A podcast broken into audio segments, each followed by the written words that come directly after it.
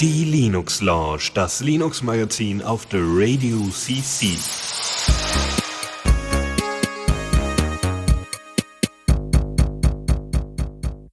Einen wunderschönen Montagabend jetzt zur Linux Lounge.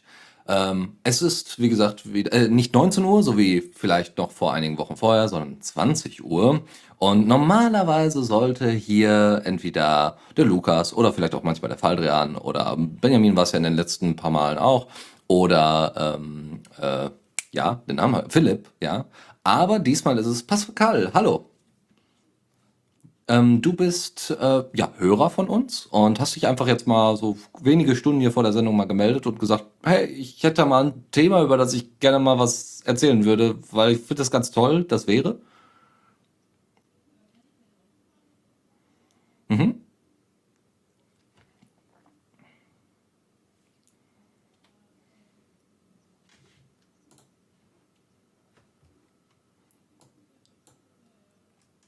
Okay. Ja, äh, wir versuchen äh, ähm, natürlich hier immer mal wieder so ein paar neue Themen oder, oder ein bisschen abwechslungsreicher hier uns aufzustellen. Und das ist natürlich schön, wenn solche Sachen da mit reinkommen. Ähm, ich muss mal gerade schauen. Doch, das sollte eigentlich alles funktionieren. Okay. Äh, ja, so, okay. Ähm, ich sehe, man. Jetzt, äh, könntest du noch mal ganz kurz was, äh, was sagen? Weil ich glaube, ich hatte hier nämlich eine Einstellung falsch. Sehe noch mal was? Okay. Ah, ich merke, ja, ja, alles klar. Es fehlt nämlich eine Verknüpfung, glaube ich. Äh, ist aber kein Problem. Ja, ja, genau. Ich bin, bin, bin, ist, genau, ich bin schon voll dabei. Das müsste dann das hier sein. Entschuldigt, das ist hier gerade wieder schnell und kurzfristig. So, jetzt erzähl noch mal was. Vielleicht funktioniert das ja jetzt. Hallo, ich bin der Mensch, der BTRFS in der Welt bekannt machen will. Ist sogar ein bisschen zu laut, was nicht schlimm ist. Aber das kriegen wir auch noch hin. Ja, ja, wie das so ist, äh, Improvisation im Produktiv, äh, äh, im Produktivbereich, weil du natürlich äh, jetzt äh, eine andere Lautstärke hast. So, du kannst dich gerne noch mal ganz kurz vorstellen, weil die Leute dich ja ganz äh, nicht hören können. Du hast dich bei uns vor, wenige Stunden vorher gemeldet und hast was genau vor? Genau. Ich habe vor, etwas zum Thema ButterFS, BTRFS, das Dateisystem, zu erzählen ähm, weil ich das total toll finde und das immer wieder angeschnitten wurde, aber noch nie so umfassend erklärt. Mhm. Vielleicht kannst du schon mal eine kleine Vorausschau äh, aufzeigen. Ähm, was sind so das Besondere an ButterFS? Ist nur so Kleinigkeiten erstmal. Ja, das, ich, ja, das ButterFS ist halt so das BetterFS, so das bessere Filesystem, das uns den Weg in die Zukunft weisen will und es ist eigentlich sehr anders als bekannte Dateisysteme. Und die tollsten Sachen sind halt ähm, so Deduplikation und Snapshots für jedermann, für jedes System. Total schnell und einfach. Cool. Okay, ja, dann werden wir das äh, gleich nochmal im Detail ein bisschen auseinandernehmen, weil vielleicht nicht alle Begriffe bekannt sind, also mir ja auch nicht, ja, und dann äh, steigen wir da gleich mal ein. Alles klar, gut. Und bevor wir aber jetzt äh, in, die, in die erste Rubrik gehen, habe ich noch zwei Mails vorzulesen mit äh, zwei schönen Tipps, die uns äh, hier erreicht haben, nämlich einmal von unserem äh, Hörer Tor77, der äh, eine kleine Anregung äh, für eine News hat, und zwar ähm, das Tool The Fuck. Schön. Ähm, auf Linux und ich.de gibt es im Blog äh, ein Tool, das nennt sich tatsächlich The Fuck und kann eben ähm, falsch geschriebene Kommandos korrigieren. Ähm, wir werden das natürlich wieder in den Show Notes verlinken. Äh, darauf sollten wir aber mal aufmerksam machen, meinte zumindest hier unser Hörer. Und äh, Natonom, den wir auch zwischendurch mal in der, naja, in der Sendung jetzt noch nicht hatten, aber zumindest äh, seinen Blog immer mal wieder angesprochen haben, weil er sich sehr viel mit Mumble und Co. auseinandersetzt. Ähm, er macht wohl, wie ich das verstanden habe, auch zwischendurch an, bei der Mumble-Entwicklung mit und hat erzählt, dass, also folgendes, habe zwei Infos für eure Sendung, wenn Interesse besteht. Zum einen das mit der Lautstärke für einzelne Benutzer. Da gibt es, äh, das, da, das gibt es schon, aber in Kürze wird es dafür ein Update geben mit noch ein paar Kleinigkeiten. Daran arbeitet aktuell jemand. Ähm, damit ist gemeint, wir benutzen ja hier jetzt hier auch Mumble gerade, zwar nicht für Streaming, aber zumindest für, ähm, für das gemeinsame Gespräch, für die gemeinsame Moderation. Und äh, dort kann man jetzt in Zukunft die Lautstärke einzelner Benutzer an, äh, ähm, einstellen. Ja? Also, wenn mir jetzt Pascal hier zu laut ist, dann brauche ich das nicht mehr über äh, aufwendig IDJC machen, sondern kann das einfach direkt im Mumble direkt machen. Äh, das ist super. Wie gesagt, es soll da wohl noch ein Update für geben und es wird dran gearbeitet. Und das andere ist, was ähm, Nathanom auch öfters auf seinem Blog postet und auch mitentwickelt oder sogar initiiert hat, das ist der Mumble Ruby Plugin Bot. Ähm, Dafür habe ich eine Virtual Appliance für VirtualBox erstellt, die man sich einfach herunterladen kann. Dann bearbeitet man eine einzige Datei und beim nächsten Reboot der VM hat man, äh, hat man äh, einen eigenen Bot auf dem Server, den man per Textkommandos steuern kann. Musik runterladen von verschiedenen pa äh, Plattformen und so weiter. Dieser Plugin-Bot äh, kann wirklich eine Menge und ähm, äh, wie gesagt, er hat das jetzt halt in eine Virtual Appliance, also in, eine, in ein kleines Image äh, gepackt, damit ihr das direkt runterladen könnt, euch installieren könnt. Vielen Dank für die Zuschriften. Ähm, tut mir leid, dass ich da nicht direkt darauf äh, geantwortet hatte, dass die angekommen sind. Ihr hört es ja dann hoffentlich jetzt in der Linux Lounge. okay, ja. gut, dann würde ich sagen, äh, oder, ja, oder? Ja, die Leute vom Chat, die sagen, die finden das total toll, so wie du mit den Lautstärken für Benutzer. du solltest das mal verwenden, weil du immer noch zu leise und nicht zu laut bist. Oder ich, ich gut. bin immer noch zu leise. Ja, gut, genau. das kriegen wir dann gut. Dann würde ich sagen, erstmal zur nächsten Rubrik. Neues aus dem Repo. So, und da haben wir im Bereich Multimedia mal wieder eine Menge. Und zwar OpenAlec. OpenAlec ist ein sehr, sehr schönes Tool, um, mhm. äh, also was heißt Tool? Es ist, ähm, es ist eine sehr schöne Distro, die äh, ähm, Kodi vorinstalliert hat, früher XBMC, ja, vorinstalliert hat, eingerichtet hat mit Plugins äh, von Drittanbietern, äh, unter anderem auch äh, mit Retro-Videospielkonsolen-Emulatoren, also solch, oh. ich weiß jetzt nicht, ob DOSBox dabei ist, aber es gibt ja dieses RetroPie und LibRetro äh, Retro und das sind alles so ähm, kleine äh, Bibliotheken und Tools, die man verwenden kann, um eben alte Videospiele wieder zum Leben zu erwecken auf Linux. Und da ist halt so eine Distro, die äh, mal relativ schnell irgendwie auf ein kleines Set-Top-Box oder sowas äh, läuft. Ähm, sehr, sehr cool. Ähm, es hat auch noch PVR-Erweiterungen, das heißt, man kann damit auch, äh, was diese, äh, genau, wie heißt es, Private Video Recording, ich glaube, so hieß es. Ähm, okay. Oder Programm äh, äh, Programmable Video Recording, also dass mhm. man dementsprechend einstellen kann, welcher TV-Sender wann aufgenommen werden soll äh, und man damit eine, dann seine Sendung nachgucken kann, anstatt das über die Mediatheken zu machen zum Beispiel. Ja. Das ist, äh, OpenALEC ist jetzt in der 6.0er Version erschienen. Es gibt ein neues Auswahlfenster für Kapitel, ein adaptives Vorwärtsspringen, eine Auswahl von Audiospuren und Untertiteln aus einer vollständigen Liste, Umwandlung der sprachspezifischen Anpassungen in Erweiterungen und ausgeweiteten Konfigurationsmöglichkeiten und ein verbesserter Erweiterungsmanager, der das Finden von Erweiterungen erleichtert. Das hört sich gut an. Und vor allem äh, die letzte Version, Kodi 15.2, war eine Stable-Version und die ist natürlich auch da drauf. Äh, jetzt ist vor kurzem tatsächlich ja. Kodi, Kodi 16 veröffentlicht worden. Ähm, das ist aber eine Developer-Version, also die Vollversion, also die vollen Versionssprünge sind tatsächlich eher so Developer-Versionen, was ich tatsächlich einen interessanten Ansatz finde oder einen ungewohnten Ansatz eher. Hast du Kodi mal verwendet? Ähm, ja, ich habe das früher schon verwendet, äh, unter Windows und so. Das ist sehr praktisch, vor allem, äh, weil es irgendwie meines Wissens bis heute das einzige auf allen Plattformen erhältliche Ding ist, dass man als DLNA bzw. UPnP ähm, Media Renderer, mhm. nennt sich das, äh, verwenden kann. Das heißt, ich kann mit meinem tollen Symbian Phone, äh, das DLNA unterstützt, von Haus aus und so ähm, Programme hat, wo ich das jemals hinsenden kann, kann ich einfach zum Beispiel das an meinen Computer senden und ein Video, das ich gemacht habe, auf dem großen Bildschirm ansehen oder irgendeinen beliebigen Computer an den Fernsehen anschließen ähm, und den dann so fernsteuern über welche Geräte auch immer. Es ist quasi die Idee von einem x-beliebigen Server kann ich dann das zu einem x-beliebigen Gerät senden, solange es ein Computer ist. Mhm, genau. Äh, ich kenne das hier vom lokalen Netzwerk. Wir haben zwei Linux-Receiver, äh, also äh, wo Enigma unter anderem draufläuft, was ein Tool ist, äh, das auch so PVR und so weiter macht, also eben dieses Programmieren, also Programmieren der, der, der Aufnahme. Ähm, Mhm. unterstützt und da ist auch DLNA-Support drin, was natürlich super ist, wenn man da mal eben schnell irgendwie sich den Film auch gerne vom Receiver streamen lassen möchte. Ähm, aber es gibt da ja noch andere Standards, die sicherlich auch nicht uninteressant sind. Zum Beispiel äh, Plex ist ja äh, auch, so ein, äh, ähm, auch so ein Tool oder MBI, äh, was versucht, äh, oder MB, äh, was versucht eben auf allen Geräten irgendwie die Daten hinzu, hinzusenden durchs interne Netzwerk, um, so dass man eben auf dem Klo dann nochmal das Fußballspiel mitgucken kann, so ungefähr. Warum nicht? Okay. Schon ziemlich cool. Und alles Open Das ist Source. ziemlich gut. Ja. Das ist toll, weil ich habe äh, mich eben mal darüber aufgeregt, dass eigentlich das nicht funktioniert.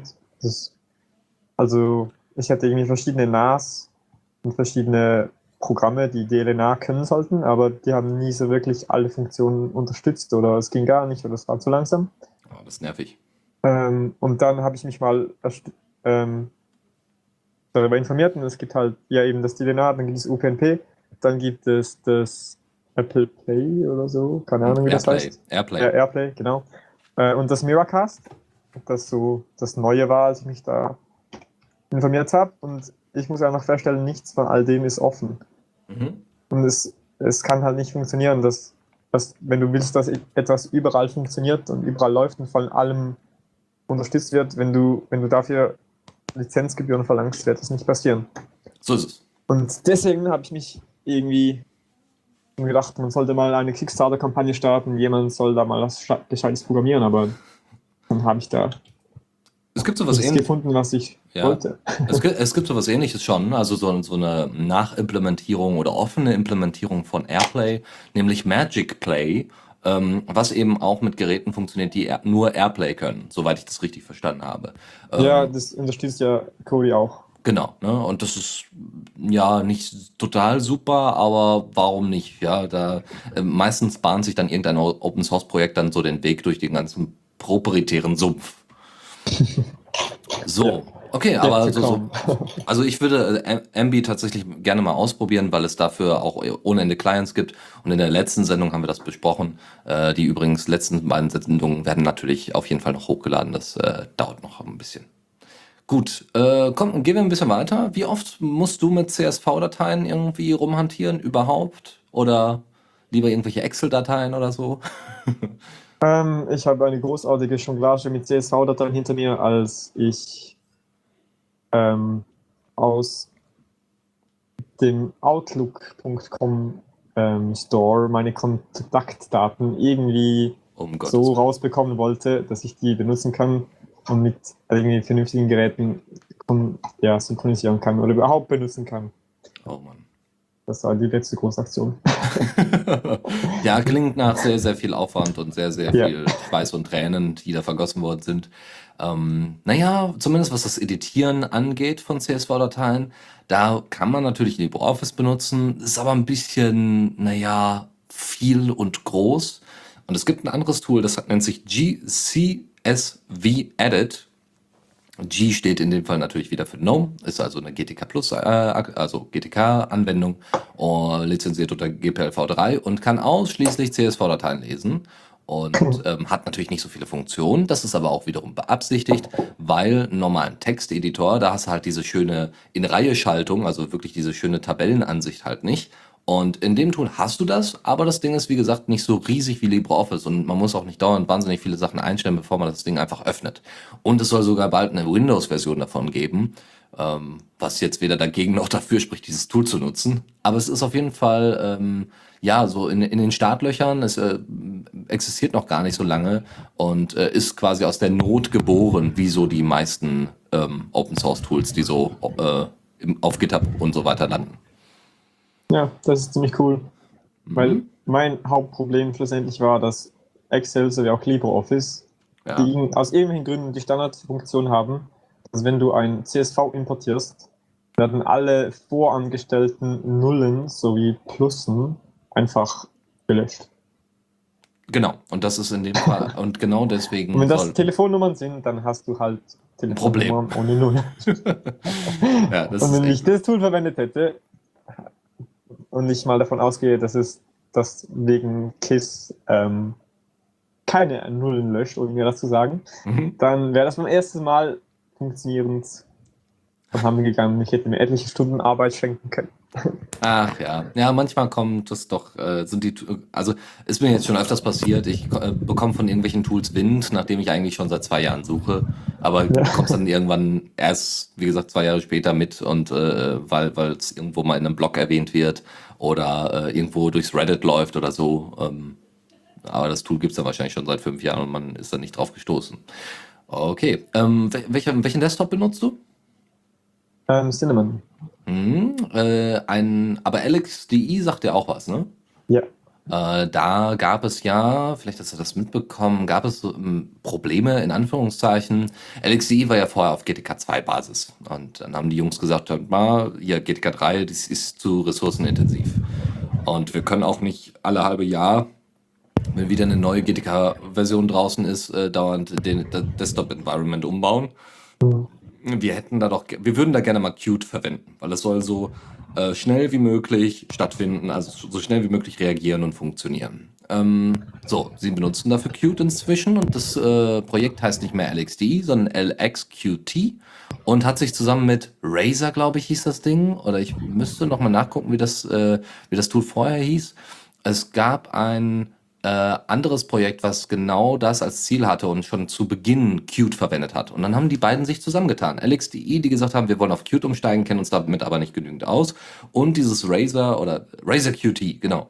Äh, Razer Qt, ähm, die haben gesagt, äh, ja, wir arbeiten jetzt schon seit zwei, drei Jahren dran, aber bisher kein Interesse, ja, oder beziehungsweise nicht genügend Entwickler. Und dann haben die sich zusammengetan und gesagt, gut, wir haben beide dasselbe Ziel, auf geht's. Ja, Das ist schön. Sie sind jetzt bei Version 0.10 und haben nach eigenen Angaben zu der Vorversion 400 gelöste Probleme äh, im, im Vergleich zur Vorgängerversion gelöst. Was auch immer das da bedeutet. Neue Features reinbauen oder eben äh, Bugfixes. Ähm, zum Beispiel solche Sachen wie, dass man in der Taskleiste die Panels äh, verschieben kann und eben zusammengehörige äh, Panels miteinander gruppieren kann. Okay. Dann werden noch so einige Sachen ersetzt. Äh, das lib, also die Library LX, äh, äh, Library äh, lib lxqt minus mount ist ähm, für zukünftige ist sie zu, äh, künftig die Voraussetzung für das Mount-Plugin, dass das eben auch mit PCManFM, also dem, dem äh, File-Manager funktioniert. Dann äh, gibt es noch libkscreen, was sich dann um die Bildschirmkonfiguration küm kümmert und X-Render-Aufrufe halt ersetzt. Ja, also wenn ihr irgendwelche Organis äh, wenn ihr irgendwie euren Bildschirm und euren Monitor organisieren wollt, damit das äh, Xorg ordentlich kann, hat man früher oft X-Render verwendet. In dem Fall benutzen sie jetzt halt libkscreen. Das sind so die größeren Neuerungen und ansonsten äh, es, es, wird so nach und nach auch Wayland-Support eingebaut, was schon nicht schlecht ist. So, ja, ähm, mal verwendet, also LXDI oder was anderes? Oder? Ich habe es mal ganz kurz auf einer Live-Distro getestet, denke ich. Mhm. Und ja, mir hat es eigentlich ziemlich gut gefallen. Aber ja, Ich habe ich hab, äh, auf der Open Rhein-Ruhr, wo ich jetzt äh, äh, gestern und vorgestern war, ähm, das ist hier in Oberhausen eine Art Open-Source-Konferenz so ungefähr mit Messe und ein paar Vorträgen und so. Ist echt schön da. Ähm, relativ klein, aber nett. Ja, man kann da mit sehr vielen Leuten an den Ständen und so weiter sprechen. Und äh, habe mich dann mal mit dem XFCE-Kollegen da unterhalten und habe den Fehler gemacht, X-Face zu sagen. dann wurde relativ schnell klar, dass man das so nicht sagt. Und jetzt. die Äh, Frage nun geklärt. ja, endlich. Forever. Also, sehr schön. Aber es gab noch so ein paar ganz coole Projekte. Midori war da, Fedora. Apropos Fedora. die haben Version 23 draußen. Die haben, die haben äh, ähm, ja den großen Schwenk vorher, also 22 oder 21, einen großen Schwenk gemacht von äh, dem Paketmanager YAM zu DNF. Das funktioniert jetzt auch alles, alles tu, äh, äh, total toll. Problem war, dass sie früher FedUp zum Upgraden verwendet haben.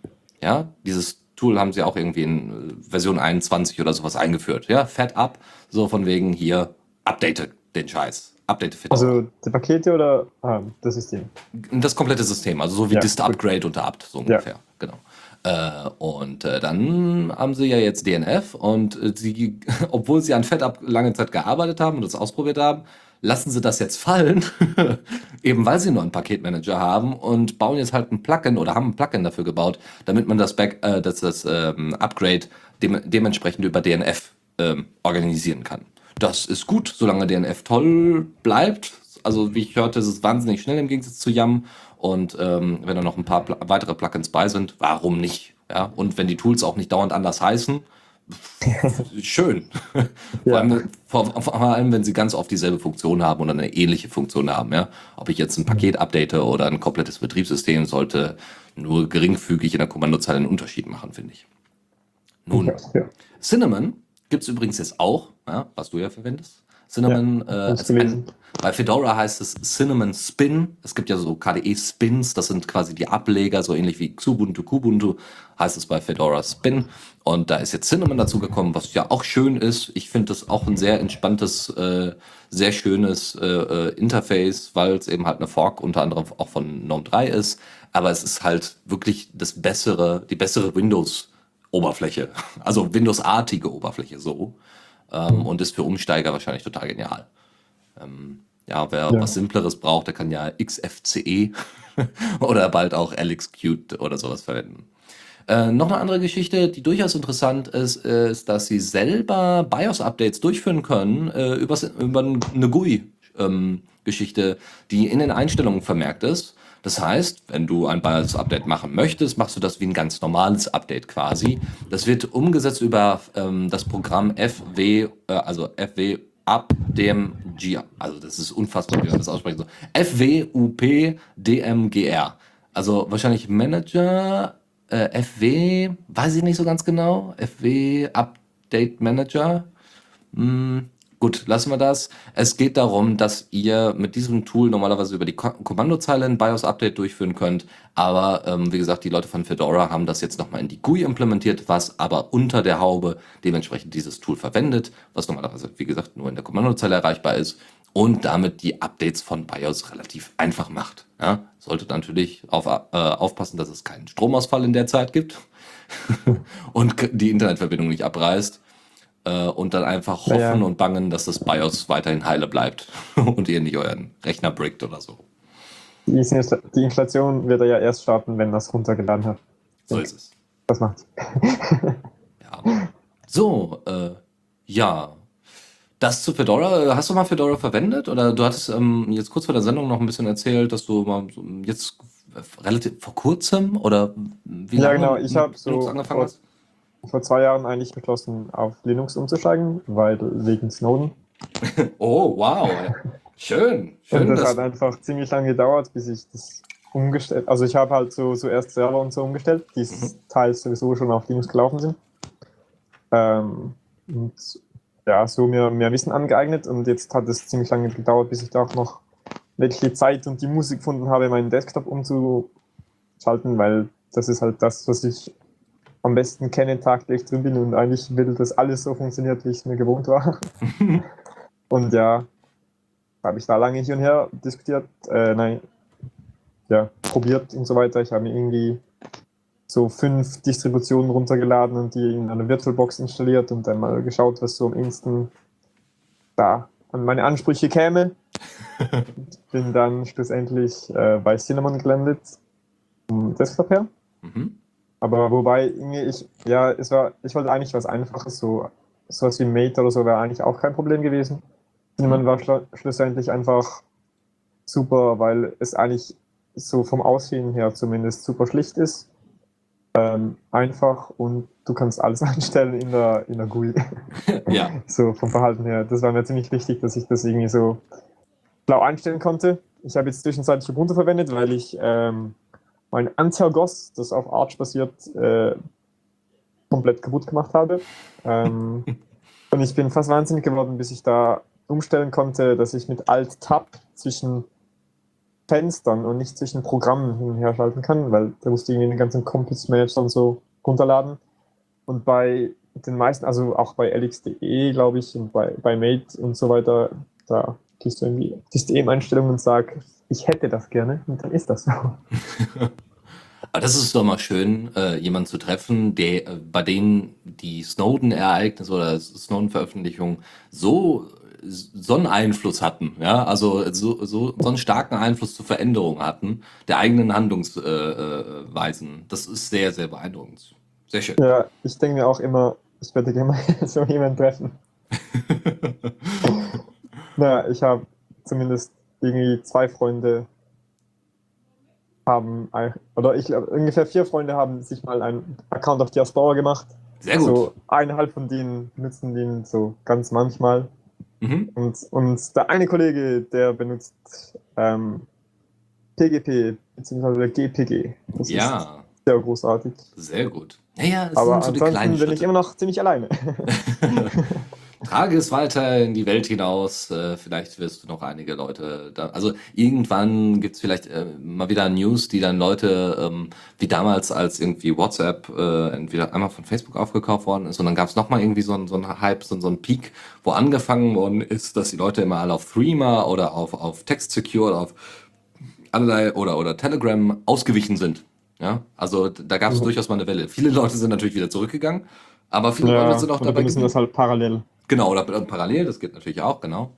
Und das Aber ist ja. natürlich beeindruckend, dass, dass, so, dass sowas inzwischen ja auch funktioniert. Nicht super, ja, aber zu einem gewissen Teil. Und da ist immer gut, wenn Leute bereits schon, äh, also in der näheren Umgebung, äh, schon mal sich damit auseinandergesetzt haben mit der Thematik. Ja, oder Ja. schon irgendwie Infrastruktur anbieten. Das, ist ja, wirklich das Hauptding.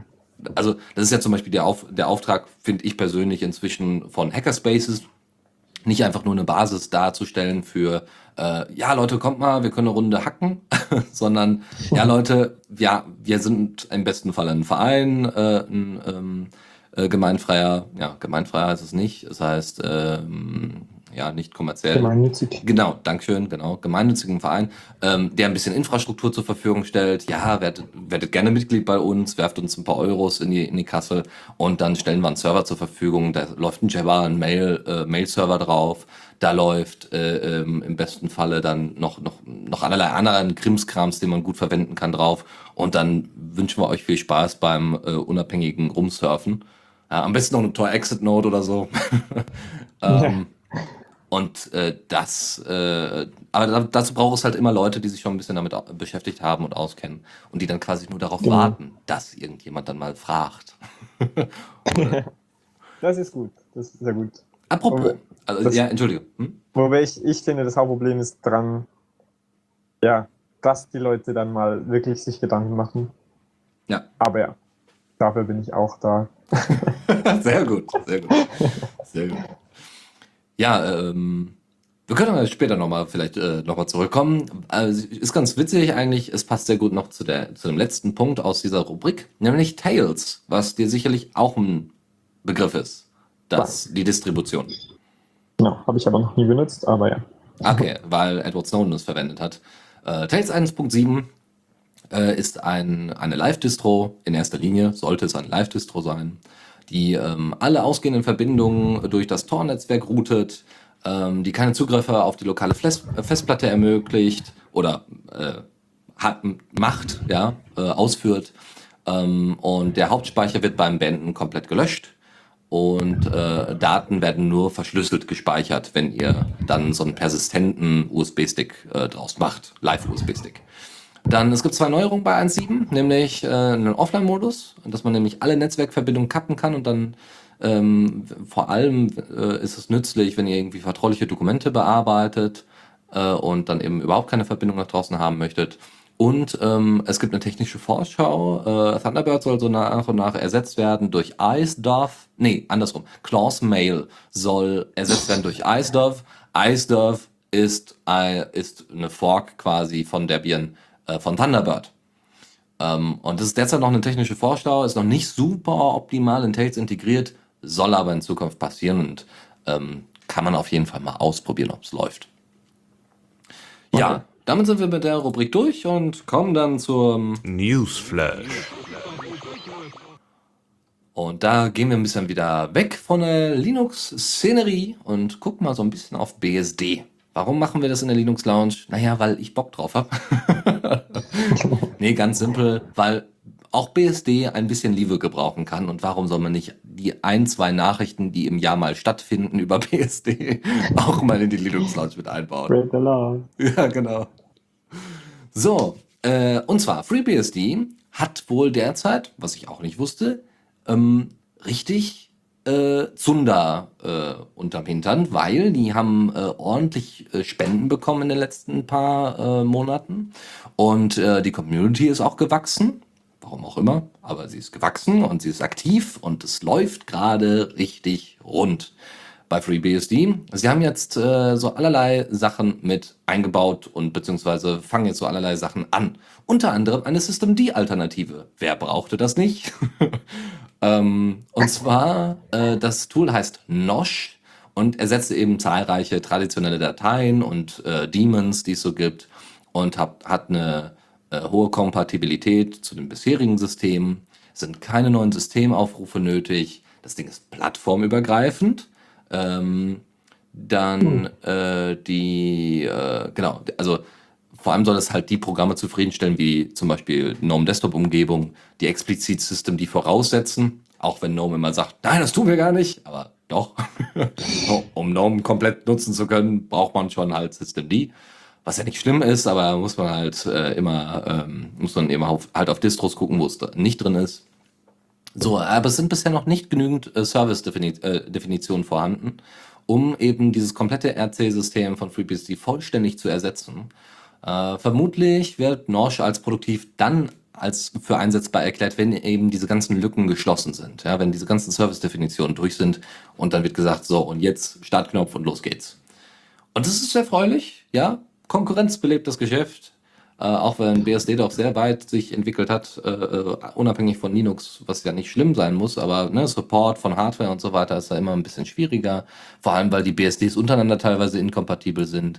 Aber wenn Notch dann tatsächlich auch plattformübergreifend äh, fungieren soll, warum nicht? Ja, und vielleicht ist es auch ein neuer Push äh, für ein neueres Init-System, für ein schöneres, besseres Init-System, ähm, nicht nur in, in der Linux-Sphäre, sondern grundsätzlich äh, im BSD-Bereich. Hast du schon mal BSD benutzt? OS X. Sehr gut. Die. Nicht freiwillig, aber ja, ich habe das administriert etwa so drei, vier Jahre lang. Ach du Armer. das muss auch genau. eine Zumutung gewesen sein, oder? Ja, ich habe mich, hab mich oft beklagt. Ich konnte nie umstellen. Ja, schlimm ist, äh, wenn dann irgendwie das in, in Firmen, also nicht, ja, in Firmen auch, aber in Schulen zum Beispiel, der ja. Rektor total auf Mac OS X Server oder sowas steht und dann eben alles darauf umstellen möchte. Ähm, also nicht nur die Server, sondern auch die lokalen Rechner und so. Und dann war es das größtenteils mit irgendwie Open Source Software vielleicht äh, nutzen. Also das ist schon, schon heftig. Beängstigend. Ja, also es funktioniert vor allem nicht. ja, das, das, ist ja immer das, was das vorgehalten immer wird. Sehr ne? viel mehr betroffen. Ja. ja. wir hatten, ich war auch in der Schule, die, die überall Macs hatten. Ja. Und da hast du einfach 15 Minuten gewartet, bis du dein Profil geladen hattest. Uff.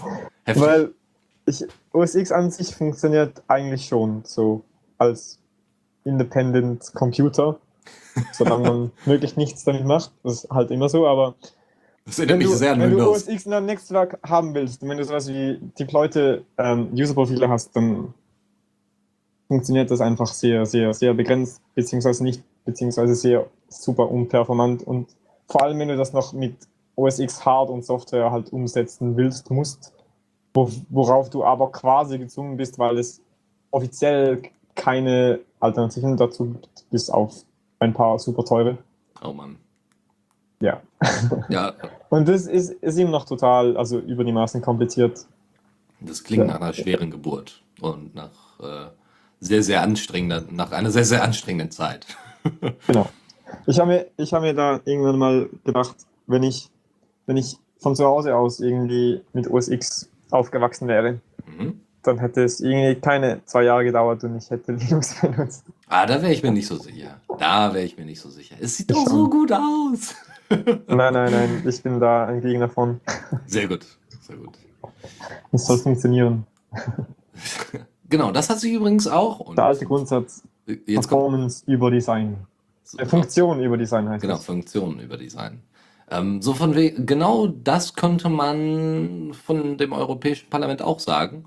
Und das ist tatsächlich unsere nächste News. Das Europäische Parlament drängt auf den Umstieg auf Open Source Software. Das ist mal geil. Gebete wurden erhört. Ja, würde ich so sagen. Also es ist ja nicht so, dass jetzt die EU Grundsätze, also muss, man muss ja Europäisches Parlament von Europäischer Kommission tre trennen. Die Kommission ist so ein bisschen wie die Regierung und das Parlament ist halt so ein bisschen wie Bundestag. Und dort sind halt jede Menge Parteien, äh, die halt unter anderem äh, unseren Parteien auch teilweise entsprechen. Ja, Deutschland ist ja äh, mitunter eines der bevölkerungsreichsten Länder Europas und dementsprechend haben wir da auch sehr, sehr viel zu sagen. Unsere SPD-Politiker sind da in so einer, in einer, in einer dementsprechenden Fraktion unter anderem, CDU und so weiter auch. Wie auch immer. Ähm, da, das Europäische Parlament, wenn die dann mal irgendwie, die dürfen die Gesetze quasi bestätigen, aber dürfen selber keine Gesetzesvorhaben einbringen. Aber es gibt noch irgendwie so Mahnungen, die sie machen können. Äh, Gesetzesvorhaben einbringen kann wohl nur die Kommission oder äh, noch so ein paar Räte. Es gibt noch, noch so Räte, wo dann eben Schäuble zusammen mit anderen Finanzministern sitzt und so. Ist alles ein bisschen kompliziert in, äh, in Europa. Aber grundsätzlich, wenn das Europäische Parlament mal ein bisschen was sagt, auch wenn sie vor kurzem die Netzneutralität abgeschafft haben, ähm, ist das schon mal nicht ganz unübel. Ja? Das heißt, sie haben schon mal Open Source gehört und sie haben dafür abgestimmt.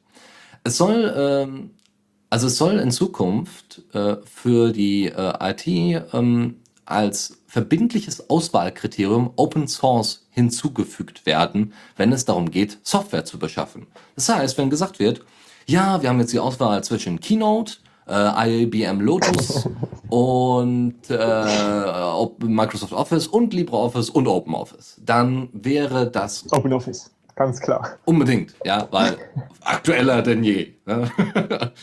Und wir äh, brauchen BSD. genau, unbedingt. Am besten OpenBSD. Das ist richtig sicher, aber hat keinen Support für irgendwas. äh, so, und da, ja. das, das soll hinzugefügt werden für jegliche europäische Institution. Heißt jetzt nicht unbedingt, dass das jetzt auf jedes, ähm, auf jede Verwaltung jetzt Kommune oder sowas zutrifft, sondern eher auf europäische Institutionen. Das heißt, Frontex kann in Zukunft mit Linux Leute abschieben oder so. Oder ist das nicht großartig? Nein, oder dass auf den, auf den Rechnern im EU-Parlament dementsprechend vor allem Open Source angeschafft werden soll. Oder dass die Serverinfrastruktur gefördert werden soll. Aber die können das jetzt beschreiben? Also die können, die können das jetzt beschließen? Ja, es ging Oder darum. Das war jetzt mehr so ein Appell. Das war ein Update einer EU-Richtlinie. Und es gibt eine EU-Verordnung und eine EU-Richtlinie. Und diese eine EU-Verordnung ist quasi so eine Art Gesetz. Das muss in ja. ein nationales Gesetz umgesetzt werden. Und eine Richtlinie ist so, wäre schön. Nice to have. Ja, so und, und das, das, Parlament kann diese Richtlinie beschließen, ändern. Hat, haben sie vor kurzem. Ja. Ähm, 2011 gab es bereits schon eine, ähm, äh, so, so, eine ähnliche Richtlinie, also die haben sie halt jetzt geupdatet, wo es schon darum ging, dass die Dokumente in einem offenen Dokumentenformat wie eben ODF zu publizieren sind, jegliche Dokumente, ja. was total genial ist, was ja auch nur Sinn macht, ja, um eben den Aufwand da niedrig zu halten. Ähm, so, und das, äh, das ist ganz interessant, weil diese, dieses Verabschieden, diese Aktualisierung dieser Richtlinie, ist erst vor, ähm, ist es zwei Wochen, äh, also zwei Wochen vorher, ähm, gab es äh, eine Kampagne, die hieß Fix My Documents, wo es darum ging, dass die überwiegende Mehrheit der EU-Offiziellen, die Dokumente im Internet veröffentlichen, die Richtlinien der EU zu Open Source und offenen Dokumentenformaten einfach ignorieren. Und deswegen ist das jetzt nochmal noch mal ein verstärkter Appell, so Freunde, haut mal da so richtig in die Tasten, äh, was Open Source Software angeht.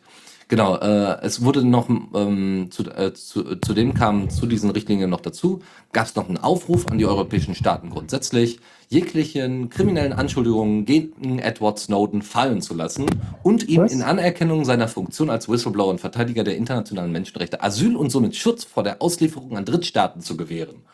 Holy fucking shit. das ist so. echt kaum zu glauben. Ja, Hast du das in der Tagesschau gesehen? Nein. Warum? Nein. Weil es keinen interessiert. So, dann regen wir uns lieber über den Seehofer auf.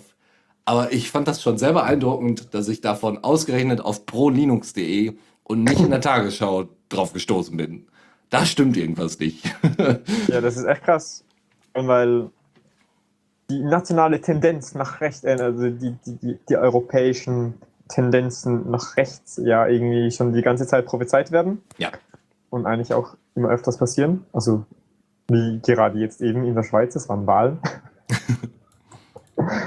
äh, ja, und das, das, und ja, mit der Geschichte von Erazona habe ich auch ein bisschen befasst und äh, die haben es ja geschafft, dass die einen ganzen Diplomatenchat gelandet haben, weil irgendwie auf Druck der USA irgendwie drei Euro europäische Staaten die, die Überflugerlaubnis entzogen haben. Ja, das ist echt. echt Und das heftig. jetzt die quasi, die, die, die, halt ja, die EU-Abgeordneten da sagen, ähm, ja, wir sollen hier mehr auf die komplett andere Seite gehen. Das ist halt schon irgendwie so halt ein Widerspruch zu dem, was, was passiert. Ja. Von daher überrascht mich das jetzt so sehr. Ja, vor allem das Parlament ist ja auch sehr divers. Ne? Genau, das ist großartig, dass man sich da zwischendurch mal tatsächlich auf Dinge einigen kann. Und ähm, ich denke, dass, ähm, naja, man muss ja auch überlegen, Oettinger ist ja einer der, der war ja auch äh, äh, unter anderem früher, soweit ich weiß, auch im Parlament. Also war schon immer irgendwie so in Europa unterwegs und ist halt jetzt äh, ähm, auch äh, Kommissar, Digitalkommissar, was natürlich für seine Belange und für sein Wissen nicht so super ist und für uns auch nicht super. Aber davon abgesehen, es geht darum, dass sehr oft einfach Leute schön nach Europa geschickt werden von ihren Parteien. Da wird ja gesagt, ja, du bist, wirst jetzt irgendwie EU-Parlamentarier, viel Spaß dabei. Ähm, bald sind wieder Europawahlen, geh du mal weg, ja, dann brauchst du wenigstens hier im Bundestag so ungefähr. Das ist natürlich schon ein bisschen heftig, dass da eben halt sicherlich auch oft Leute landen, die jetzt vielleicht von der, die jetzt vielleicht nicht unbedingt zur Parteilinie passen. Was nicht Ja, unbedingt, nicht ne? die populärsten. Genau, nicht die populärsten und vielleicht auch nicht unbedingt die angepasstesten. Ja, also Oettinger, den möchte man eigentlich nicht in der breiten Öffentlichkeit sehen oder hören, gerade nicht englisch sprechend. Aber ähm, äh, es gibt sicherlich da einige doch sehr motivierte. Es gibt ja so ein, zwei Leute von den Grünen, es gibt jetzt eine Piratin ja jetzt. Ja, Julia Reda nicht. Genau. Ja. Und äh, da sieht es sicherlich ein bisschen anders aus. Ähm, da, äh, da gibt es dann sicherlich diese Parteidifferenz nicht so stark äh, oder, oder diese, diese, diese Abkoppelung von dem, was wofür die Partei grundsätzlich steht. Ja. Nun gut, lassen wir das. Äh, kommen wir noch, weil wir haben eigentlich noch ohne Ende Themen, fällt mir da mal Ja. so ein. Aber wir werden sowieso heute überziehen, ist auch nicht schlimm. Heute, heute darf mal, heute darf mal, heute ist mit Gast. so, Busybox. Sagt ja auch was, oder? Hast du vielleicht Was? mal so. Busy, Busybox, also Busy, also B-U-S-Y Box. So, so sehr halb. Ja, Busybox ist so eine Art, ja, Mini, Mini-Toolbox für Linux-Kommandos. Es geht im Kern darum, dass du ähm, sehr speichersparende äh, äh, Sammlung von Tools zur Verfügung hast, so CD, LS und so Kram, wirklich so minimal. Ähm, das wird alles in ein, ein Programm vereint. Ähm, auch so Standard-Unix-Dienstprogramme, ne? wie gesagt, wegen LS, CD und noch einige andere. Und speichersparend deswegen, weil es halt oft auf irgendwie Embedded Devices oder eben auch auf äh, Smartphones und so weiter verwendet wird als Unterbasis. Ja? Also bei Okay. einigen Android-Versionen ist es tatsächlich sogar drin. Äh, ist aber, glaube ich, ab- ist aber auch, glaube ich, schon ein paar Tage alt. So, und äh, dann hat einer der Entwickler dort, hat dann gesagt, ja, hier, wir haben zwar äh, Unterstützung für Systemd-Schnittstellen, also so ein bisschen wie äh, Nosh, ja, was FreeBSD ja baut, wo sie auch einige Systemd-Schnittstellen nachbauen. Aber äh, wie gesagt, hier halt in Busybox, wo sie dann sagen, okay, vielleicht will ja einer auf einer Distro, wo Busybox draufläuft, GNOME starten. Warum auch immer, aber man möchte das halt und will dafür die Systemd-Schnittstellen haben. Und da hat jetzt Dennis äh, Lasenko, äh, der übrigens mit einem N und Y geschrieben wird, also Dennis, ähm, hat dann gesagt, wir werfen das mal raus. Wir machen da jetzt nicht mit bei dem ganzen Systemd-Kram. Es gibt keine wirkliche Begründung, warum er das getan hat, aber es wird jetzt erstmal so akzeptiert und ja, somit ist halt der Support für Systemd für die Schnittstellen aus Busybox entfernt worden. Was natürlich ein bisschen schade ist, je nachdem, welche Programme mit Busybox zusammen und der jeweiligen Distro verwendet werden. Aber gut, muss man vielleicht einfach mal zur Kenntnis nehmen, dass ähm, Systemd wahnsinnig, äh, ja, wie soll ich sagen, so ein bisschen wie Puls Audio, ja. Jeder setzt es irgendwie ein, aber keiner magst du wirklich. So, äh, genau. Te äh, genau, wir waren vor kurzem äh, bei einer kleinen Debatte über WhatsApp und TextSecure und so. Und TextSecure hat ja noch seinen roten Bruder, nämlich Redphone, was ja die Voice-over-IP-Schnittstelle ist, äh, wo auch Ende zu Ende verschlüsselt wird und äh, Zeug. Und die Sachen sind halt auch Open Source und auch mehrfach ähm, sind, sind einem mehrfachen Audit äh, ähm, Ja, genau, Dankeschön. Ähm, und jetzt haben sie das beides miteinander vereint und nennen es Signal. Also Whisper Ah, Systems, ja. die das äh, produzieren, nennen das jetzt Signal und da ist beides zusammen drin. Was gut ist, glaube ich. Ich setze Ja, es selber klar. nicht ein. Aber ich finde es schön, dass dann solche Tools dann, äh, wenn sie zusammengeführt werden, sicherlich auch ähm, einen deutlich besseren Eindruck bei vielen Leuten wahrscheinlich hinterlassen werden. Äh, Im Play Store wird es dann so sein, die Leute, die vorher Redphone installiert haben, kriegen eine Nachricht von wegen, bitte installiert lieber Signal. Und die Leute, die TextSecure ähm, installiert haben, bekommen einfach das Update sofort reingespielt und da wird gesagt, hier, mach ein Update, kriegst du Signal. Ja, weil TextSecure halt mehr Nutzer hat, macht natürlich Sinn, dann die Basis auch, die, die Nutzerbasis dementsprechend mitzunehmen.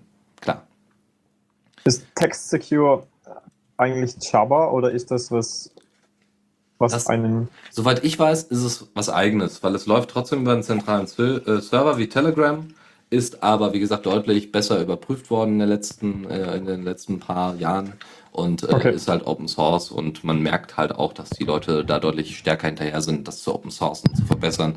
Ich weiß nicht, wie das bei Telegram läuft, ich sehe das immer so ein bisschen ist schwierig. Ist zwar schade, dass es über einen zentralen Server läuft und nicht ein bisschen dezentraler ist, aber sagen wir mal, zur Einfachheit kann ich das verstehen. Oder zumindest benötigt es einen zentralen Server. So, ich glaube, man könnte es sogar in die Software selber reinschreiben, dass man irgendwie einen eigenen nutzen möchte. Aber es ist nicht vorgesehen, mehrere Server zu verwenden. Ja. Das ist das. Äh, Chat Secure kann das. Ja, genau, weil Und das ist aber quasi wie einfach ein beliebiger Server, der Java benutzt und halt OCR kann. so ist es. Weil ein. Ja, genau. Ja, es gibt ja noch Conversations, die haben eine neue Verschlüsselung drin, das ist Axolotl oder Omemo, wie es auch heißt. Äh, und äh, die soll deutlich besser auch auf Smartphones laufen. Die ist aber bisher nur ausschließlich in Conversations integriert und sonst nirgendwo. Keine Ahnung, vielleicht die selber, ich weiß es nicht. Aber die, es gibt weder ein Pigeon-Plugin noch ein äh, noch, noch ganz viele andere Plugins, wo es fehlen würde. Und es Ja. gab jetzt auch mehrfach wieder die Forderung bei den Empathy-Usern, Leute, baut verdammt nochmal Verschlüsselung ein. Wir warten seit zehn Jahren darauf, dass Empathy endlich OTR integriert. Sie haben es immer noch nicht gemacht. Dann baut doch jetzt wenigstens einen neuen Standard ein oder so, ja, damit Ja. endlich Verschlüsselung stattfinden kann. Also Gibt es eigentlich Ihnen ein Problem mit OTR? ähm, ja, also wenn du mehrere Rechner hast, mehrere Clients gleichzeitig Ja, laufen, die, Schlüssel sind.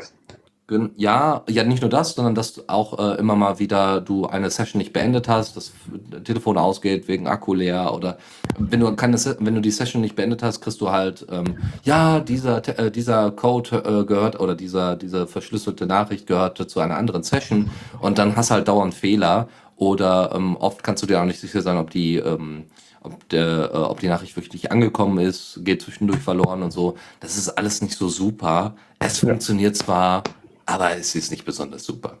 Und GPG geht dann nochmal gar nicht, tatsächlich in dem Fall. Ja. Habe ich zusammen mit einem Kollegen ausgetestet. Das ist wirklich ganz, ganz schlimm. Ja. So, äh, genau, es, äh, ganz kurz noch. Ähm, und zwar TextSecure nutzt äh, Google Cloud Messaging für so Push-Nachrichten und so. Und daraus können natürlich Metadaten rausgezogen werden. Ja, also jetzt natürlich nicht die Nachrichten, die Inhal äh, Inhalte der Nachrichten, aber eben um Push-Nachrichten zu verwenden oder ähm, äh, einzubau einbauen zu können, braucht man Google Cloud Messaging und da kann Google halt die Metadaten auslesen. Und wir wissen ja bereits, wie viel Metadaten schon bedeuten können, aber trotzdem muss man halt gucken, ob man damit irgendwie klarkommt. So. Deswegen habe ich eben wegen Jack Secure gefragt, weil, weil es halt eben nicht so die, die befriedigende Lösung ist. Ja. Aber wenn du sagst, wir brauchen ein, eine, eine bessere Version von OTR, dann bin ich dabei, dass das halt unterstützt wird, aber es muss halt schon irgendwie metadatenfrei bleiben. Ja, ja, obwohl das wahnsinnig schwierig wird. Ne? Also das wird sehr, sehr schwierig, wenn du dann irgendwann mal die Jabber-ID äh, hast. Und ähm, weil die Jabber-ID, soweit ich weiß, wird halt auch mitgeliefert. Und wenn du weißt, wer hinter der Jabber-ID steckt, dann ah, sehr schwierig. Also es ist relativ einfach, inzwischen einfach Leute zu tracken. Mich auch. Ja, auch wenn ich mich dem Ganzen schon sehr arg entziehe. Aber es ist ähm, problematisch. Wenn einer mal Zugriff auf dein Handy hat, dann war es das im Großen und Ganzen. So, weiter. Und zwar äh, Debian auf dem Server. Das ist das, was man machen möchte, wenn man kein großer Ubuntu-Freund ist. Ich habe trotzdem Ubuntu-Server. ist aber nicht schlimm. Ja, man, man lass, genau, man lass es mir, man, äh, man verzeiht es mir. Aber trotzdem gibt es immer noch äh, Leute, die sehr schöne äh, Handbücher schreiben, wie man Debian-Server ordentlich organisiert und administriert. Das sogenannte Das Debian Administrator Handbook.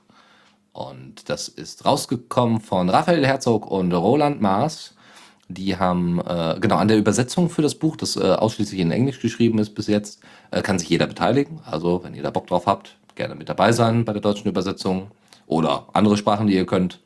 Äh, das, äh, es gibt tatsächlich das komplette Handbook unter Debian Sit, äh, Sit in der Unstable-Version als Paket zum Runterladen und dann eben angucken.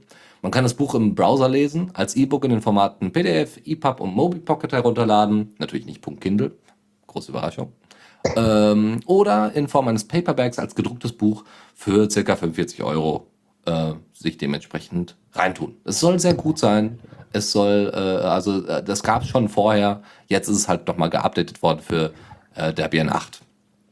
Also Jesse. Vielen Dank. Du hast ja äh, auch äh, zwischendurch mal so Server und so weiter organisiert und administriert. Ähm, was, Ja. was hast du da als Server-Software verwendet? OSX. Immer noch. Server. Verdammt noch mal. Genau. Und ansonsten so ähm, meistens Ubuntu Webserver. Ah, okay.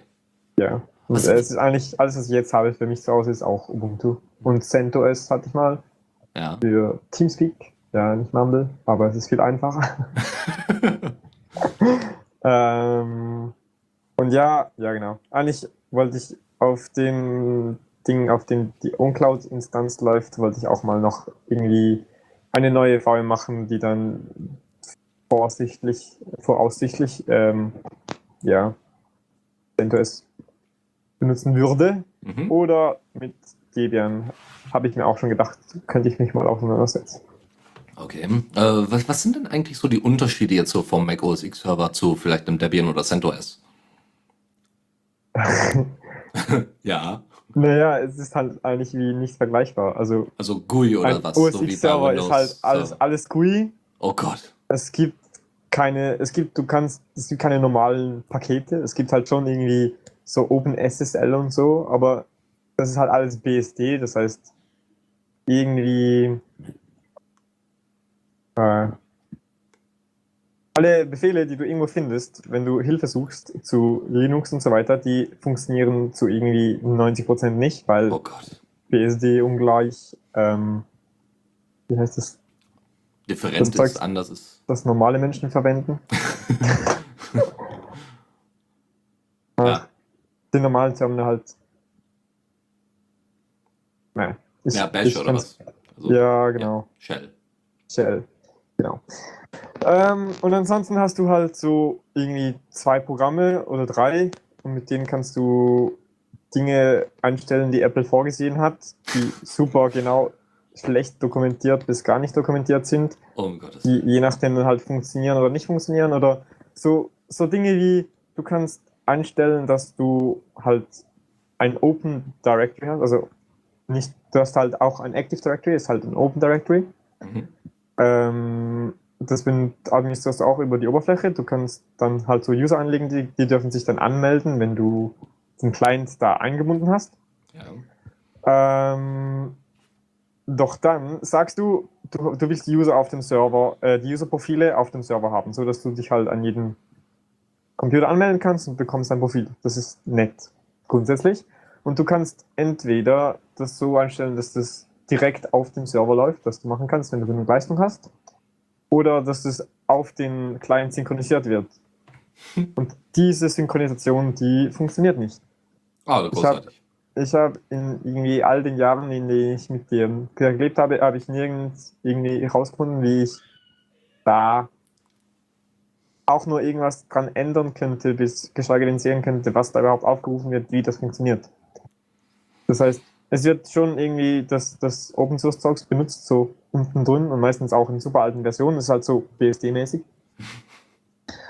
Ähm, aber du, du kommst halt quasi an nichts ran und du kannst auch nur so sehr beschränkt Dinge einstellen, du willst. Was dann dazu führte, dass ich hauptsächlich irgendwann mal angefangen habe, alles in Shell zu schreiben, also in BSD Shell. äh, was ich irgendwie haben wollte, dass es wirklich funktionierte. Und ja, aber das, da kannst du halt, ja, da bin ich nicht so weit gekommen, dass auch die ganze Benutzerprofile und so weiter darüber gelaufen wäre, weil ich sonst das ganze funktionierende System hätte abbrechen müssen oder neue Hardware haben. Oh Mann, oh Mann. Aber ich habe von Hochschulen gelesen, die so zu ähnlichen Schlüssen gekommen sind und die haben einfach alles selbst geschrieben.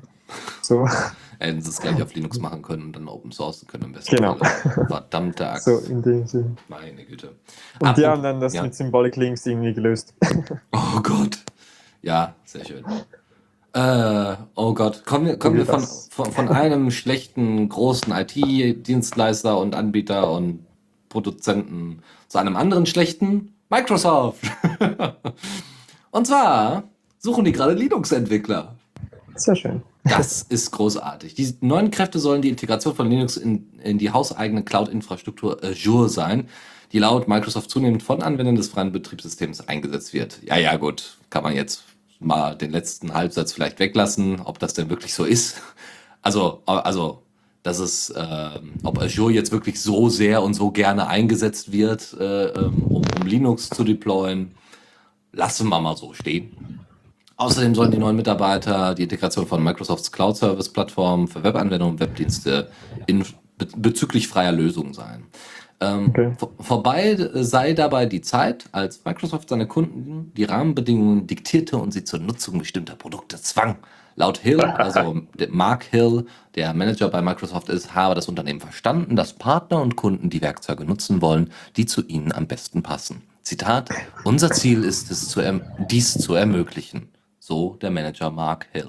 Die Welt ist rosa. Total, genau. Die Welt ist rosa und Microsoft loves Linux. Ja, so diese. Ich will mir eigentlich Aber- unbedingt so ein T-Shirt holen, wo das draufsteht, weil die kriegen die. Es gibt ja tatsächlich von Microsoft solche T-Shirts, dann mit der dementsprechenden, mit dem dementsprechenden Font und dann so ein Herzchen drauf. Warum nicht? Okay. Äh, dazu kommt noch, sie arbeiten mit Red Hat zusammen. Ja, nicht, dass Ja, sie eben. nach, nach Linux-Entwicklern fragen, sondern sie haben bereits welche extern eingekauft. Ähm, es, man kann nämlich inzwischen Red Hat-Dienste schon auf der Azure Cloud-Umgebung äh, buchen können. Und dann muss man natürlich äh, mitarbeiten. Also als zertifizierter Provider bietet Microsoft außerdem an, die Images des Red Hat Cloud Access direkt in Azure zur Verfügung zu stellen. Cool. Weißt du, was das ist, das Cloud Access? Nee, erzähl mal. Ich auch nicht. Achso, schade. Aber ich habe mich mal mit Azure beschäftigt. ja. Ähm, und das war eigentlich von Anfang an nicht so schlecht, wenn ich das mal so sagen darf. oh oh. äh, Keine ist halt einfach ein, ein Cloud-Anbieter. Ja. Der ist darum wahrscheinlich einigermaßen beliebt, weil ähm, er sieht schön aus. Das muss man sagen. Das ist wirklich wunderschön gemacht, ähm, wie du da dein Zeugs bekommen kannst. Ähm, A. B. Du hast super, super ähm, flexible Zahlungsmodelle. Du kannst so quasi jeden Cent einzeln noch mehr dazu oder wegkaufen. Cool. Und als ich mir das schon angeschaut habe, vor ungefähr eineinhalb, zwei Jahren, da, da war es also schon so, dass du halt schon primär die Windows-Zeugs gehabt hast. Du hattest da aber auch schon irgendwie zur Auswahl irgendwie, ich glaube sogar Red Hat oder CentOS und, und Ubuntu irgendwie so. Mhm. Und du konntest schon da ähm, eigene ISOs halt draufladen oder sogar eigene VMs. Das fand ich ganz geil. Wow. eigentlich. Du kannst deine VM, die du schon hattest, sagen, ich will die jetzt von jemandem hosten lassen, äh, ja, der immer da ist und so weiter. Und die, die machen das auch so ganz gut mit Verteilung über drei Erdteile und solche Dinge. Mhm. Aber ja, keine Ahnung. Das war eigentlich schon immer recht gut. Und so wie ich jetzt, ich habe die News auch gelesen von Red Hat, ich glaube bei Heise. Und da ging es einfach irgendwie darum, dass, ich glaube, die erweiterten Dienste, die Red Hat hat, aber ich kenne Red Hat eigentlich nicht, also vor allem das Enterprise halt. Ähm, ich stelle mir das so ähnlich wie bei SUSE oder so vor, die halt einfach so selber Zeugs programmieren und die haben halt bestimmte Abhängigkeiten haben und dass die einfach besseren Support dafür einbauen. Ja. Irgendwie so. Ja, ich, wie gesagt, ich habe da erstmal nichts gegen. Ne? Sollen sie ruhig machen, sollen sie ruhig die, äh, ihre, ihren Cloud-Service da anbieten. Ähm, ist nur einfach eine wunderbare Überschrift, wenn da steht, Microsoft sucht Linux-Entwickler. Ja, das genau. ist schon, ist schon sehr, sehr witzig. Ja, es ist, der Community fällt es schwer, sich dran zu gewöhnen. Ja, auf jeden Fall. Man, weiß so, Quasi jedes Mal so. so Misstrauen. Ja, so, es Microsoft Linux, das Ja, Thema der in- letzten Sendung, die noch als Podcast abrufen. Um, genau, genau so. So, äh, letzte News für diese Rubrik zumindest. Und dann kommen wir nämlich zu ButterFS. Und zwar Simon Phipps, ähm, selber in der OSI, ähm, einer, ähm, ja, äh, wir nennen es mal einer, einer, einer Organisation, die äh, einzelne Lizenzen, Open Source Lizenzen zertifiziert, so dass man sicher sein kann, aha, okay, das ist eine tatsächliche Open Source Lizenz, ja, oder das, was zumindest die OSI unter Open Source versteht, das ist wichtig, das nehmen wir so. Ja, ich glaube, die Microsoft äh, Open Source Lizenz gehört da, glaube ich, nicht so ganz zu. Ich bin mir da nicht ganz sicher, müsste ich nochmal reingucken. Wie gesagt, er ist da mit voll drin, kennt sich also mit Open Source und den Stiftungen und Projekten und so weiter sehr, sehr gut aus und hat gesagt, bitte keine weiteren Open Source Foundations mehr. Ist reicht. Wir haben genug und das Problem ist auch, die Foundations ähm, sind teilweise auch ein Problem, weil sie ähm, selber so eine Art Wasserkopf auch anbieten. Also er, er, hat das in einer Viertelstunde runtergebrochen. Ich muss zugeben, dass ich nicht glaube, dass ich alles mitbekommen habe, alles verstanden habe, was so seine Kritikpunkte sind. Aber zumindest das ich verstanden habe, konnte ich gut nachvollziehen. Es ging unter anderem da, darum, dass viele Foundations halt als sogenannte Trade Associations ähm, eingesetzt werden. Halt, um eigentlich ein Softwareprojekt zu schützen. Wir gründen jetzt unser Softwareprojekt ähm, und nehmen jetzt mal ähm, irgendeins. Am besten IDJC. Ja, wir haben jetzt, das ist unser, unser Internet DJ Console, das ist unser Streaming-Programm, da machen wir jetzt eine Foundation draus. So. Diese Foundation soll vor allem Copyright besitzen, also das Copyright von dem Namen besitzen, dementsprechend die Rechte für die, äh, für die Verfügung, also welche, äh, hatte also vor allem die Verantwortung und soll halt natürlich auch gerne mal kommunizieren mit Leuten, die irgendwie Interesse daran haben, die Software kommerziell einzusetzen oder so und wie man das dann organisiert mit anderen Firmen.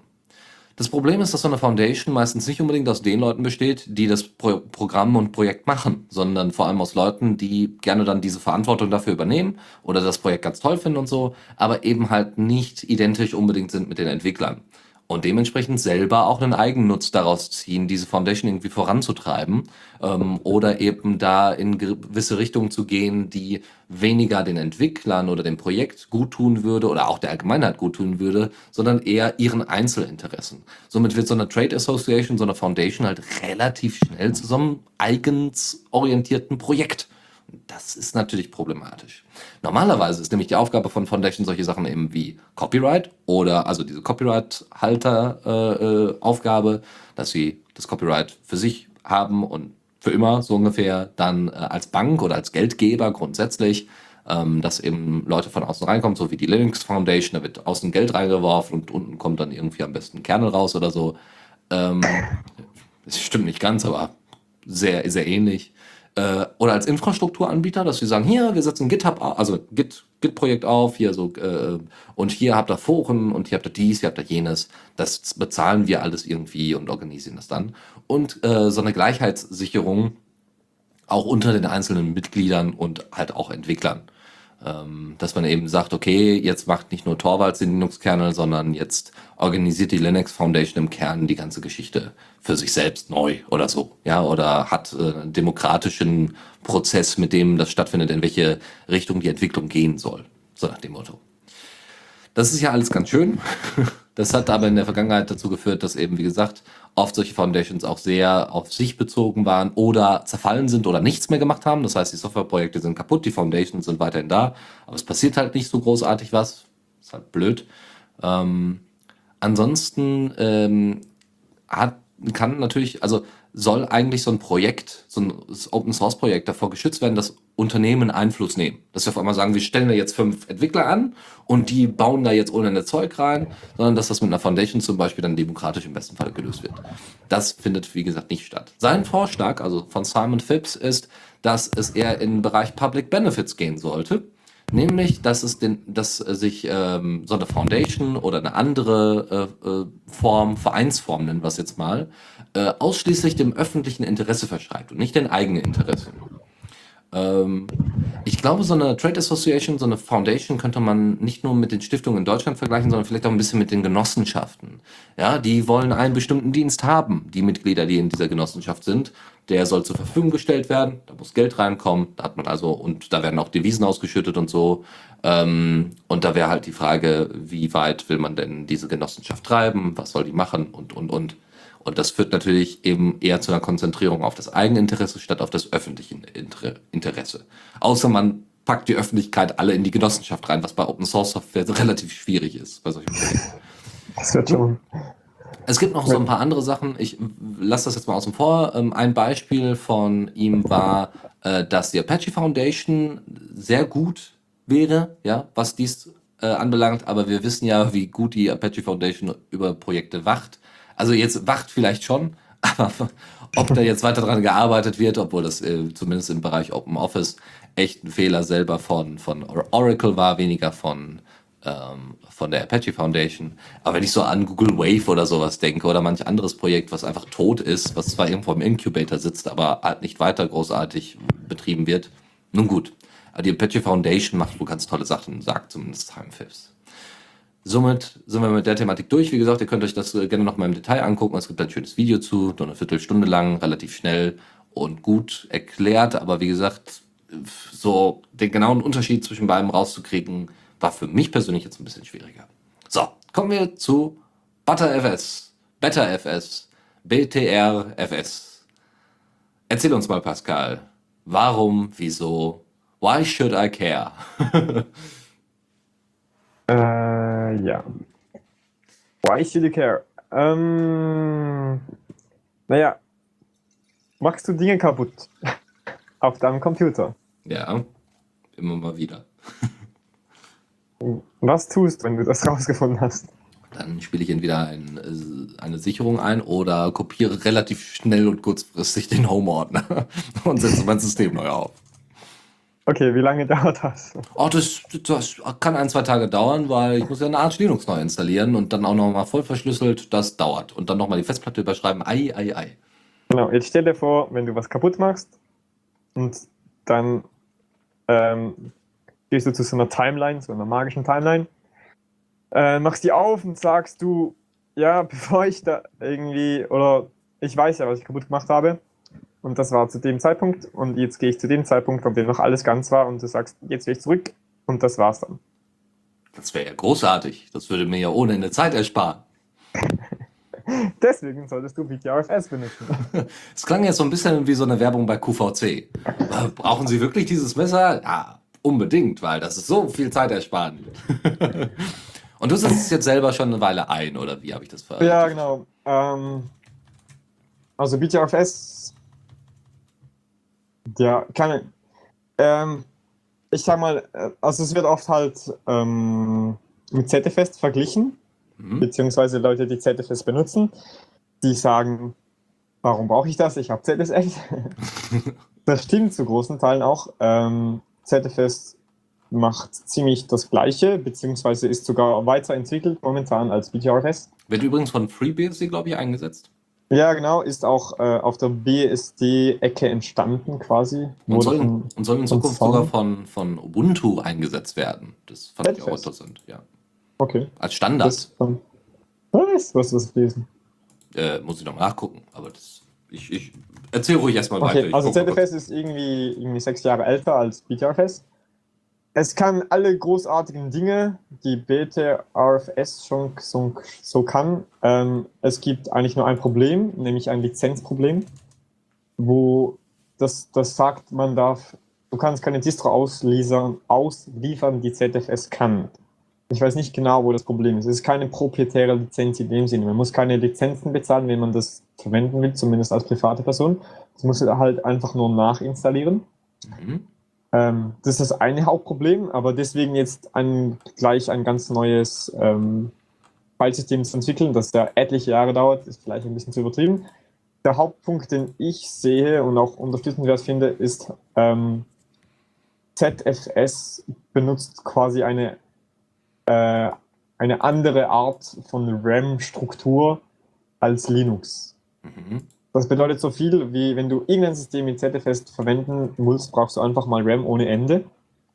Und es gibt eigentlich nichts, was du dagegen tun kannst. Ähm, und das ist einfach, der benutzt einen eigenen Speicherbereich und der ist halt nur für ZFS da, der kann nicht geteilt werden, auch wenn er im Moment gerade nicht benutzt wird. Mhm. Also der wird halt schon dynamisch größer und kleiner.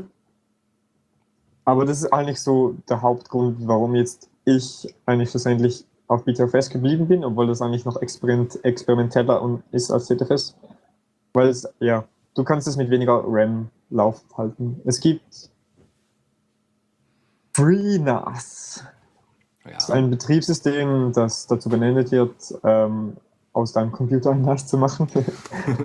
ähm, dass du über eine Web-Oberfläche administrieren kannst. Das Ganze läuft auch auf FreeBSD oder zumindest auf BSD irgendwas und kann entweder XFS oder glaube ich auch XD, aber vor allem auch ZFS benutzen. Aber da sind halt die Empfehlungen auch, wenn du, wenn du irgendwas haben willst, das einigermaßen funktioniert, brauchst du mal mindestens 4 GB RAM. Und ja, es wäre natürlich schön, wenn das auch mit weniger ginge. Mhm. Ähm, ja, zum Beispiel für meinen Server wollte ich die Möglichkeit haben, den als Server zu verwenden. Ich wollte alle Vorteile von einem modernen Dateisystem haben, aber ich wollte trotzdem noch, weil das ein eigentlich mein Spielecomputer war, ähm, die Leistung benutzen, die er hat für Virtualisierung. Mhm. Und dann habe ich mich entschlossen, dann da eben einen Ubuntu-Server aufzusetzen, das Ganze auf BTRFS zu machen, ähm, die Datei-Volumes auf BTRFS zu machen, so dass ich nachher noch irgendwie mit VirtualBox das äh, eine Virtualisierung hinkriegen konnte. Irgendwie so. Ähm, jetzt vielleicht mehr zu BTFS an sich selbst. Also es ist ein Betriebssystem, das Copy on Write benutzt.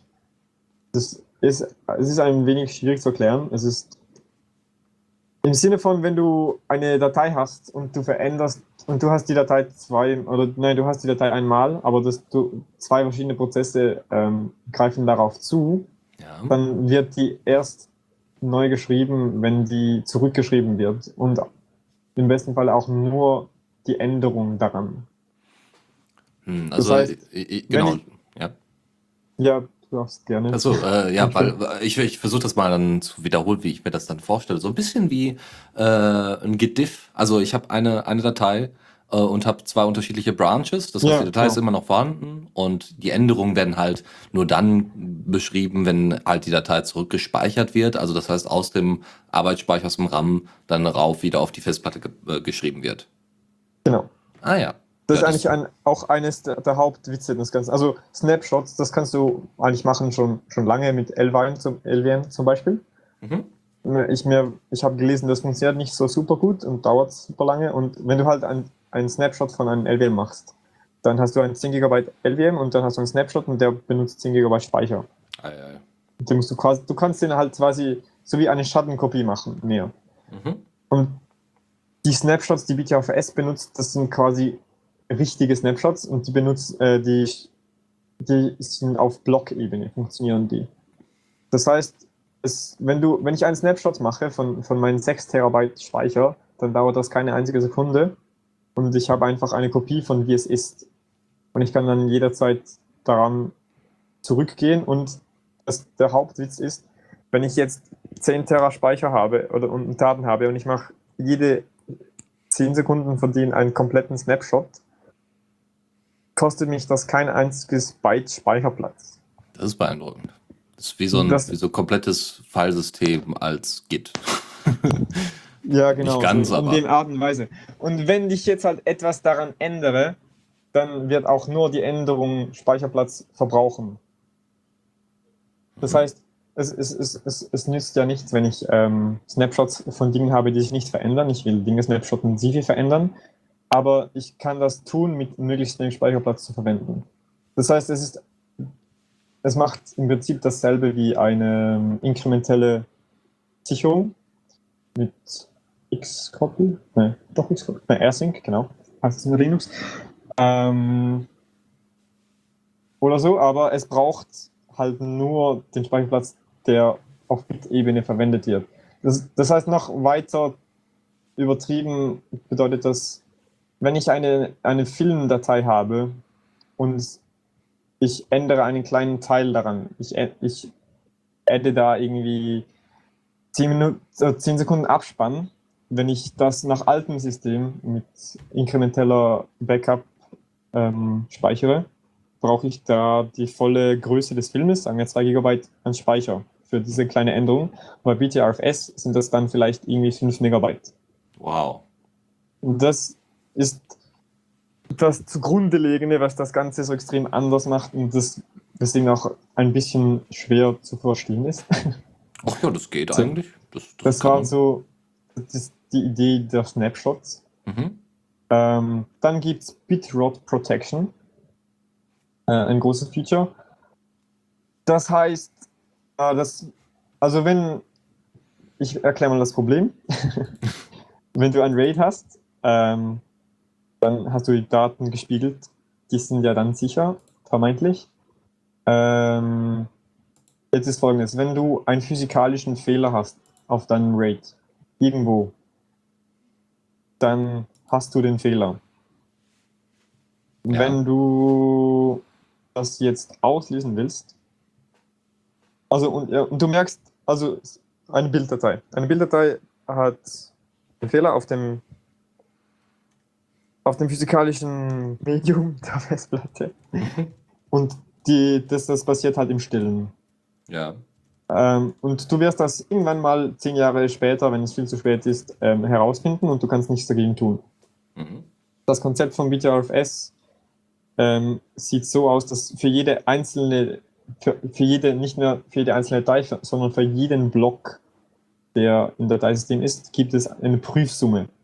Und die Prüfsumme wird ihrerseits wieder redundant gespeichert. Und der überprüft andauernd das komplette System, ob irgendwo auf einer von beiden Platten irgendetwas falsch ist. Wow. Bei, bei jedem Schreiben und bei jedem Lesen und einfach im Allgemeinen. Mhm. Äh, das heißt, dieser Silent Data Loss nennt sich das, wovon, also es ist, ich habe mal gelesen, Schätzung bedeutet, das, das sind irgendwie drei Dateien pro Terabyte Daten, die das betreffen, Oh. die halt einfach kaputt gehen, wenn du das auf alte Art und Weise speicherst. Mhm. Ähm, du kannst das halt so schützen. Du hast also die Garantie, dass wenn du Daten sichern willst, ähm, die, dass die dann sicher sind.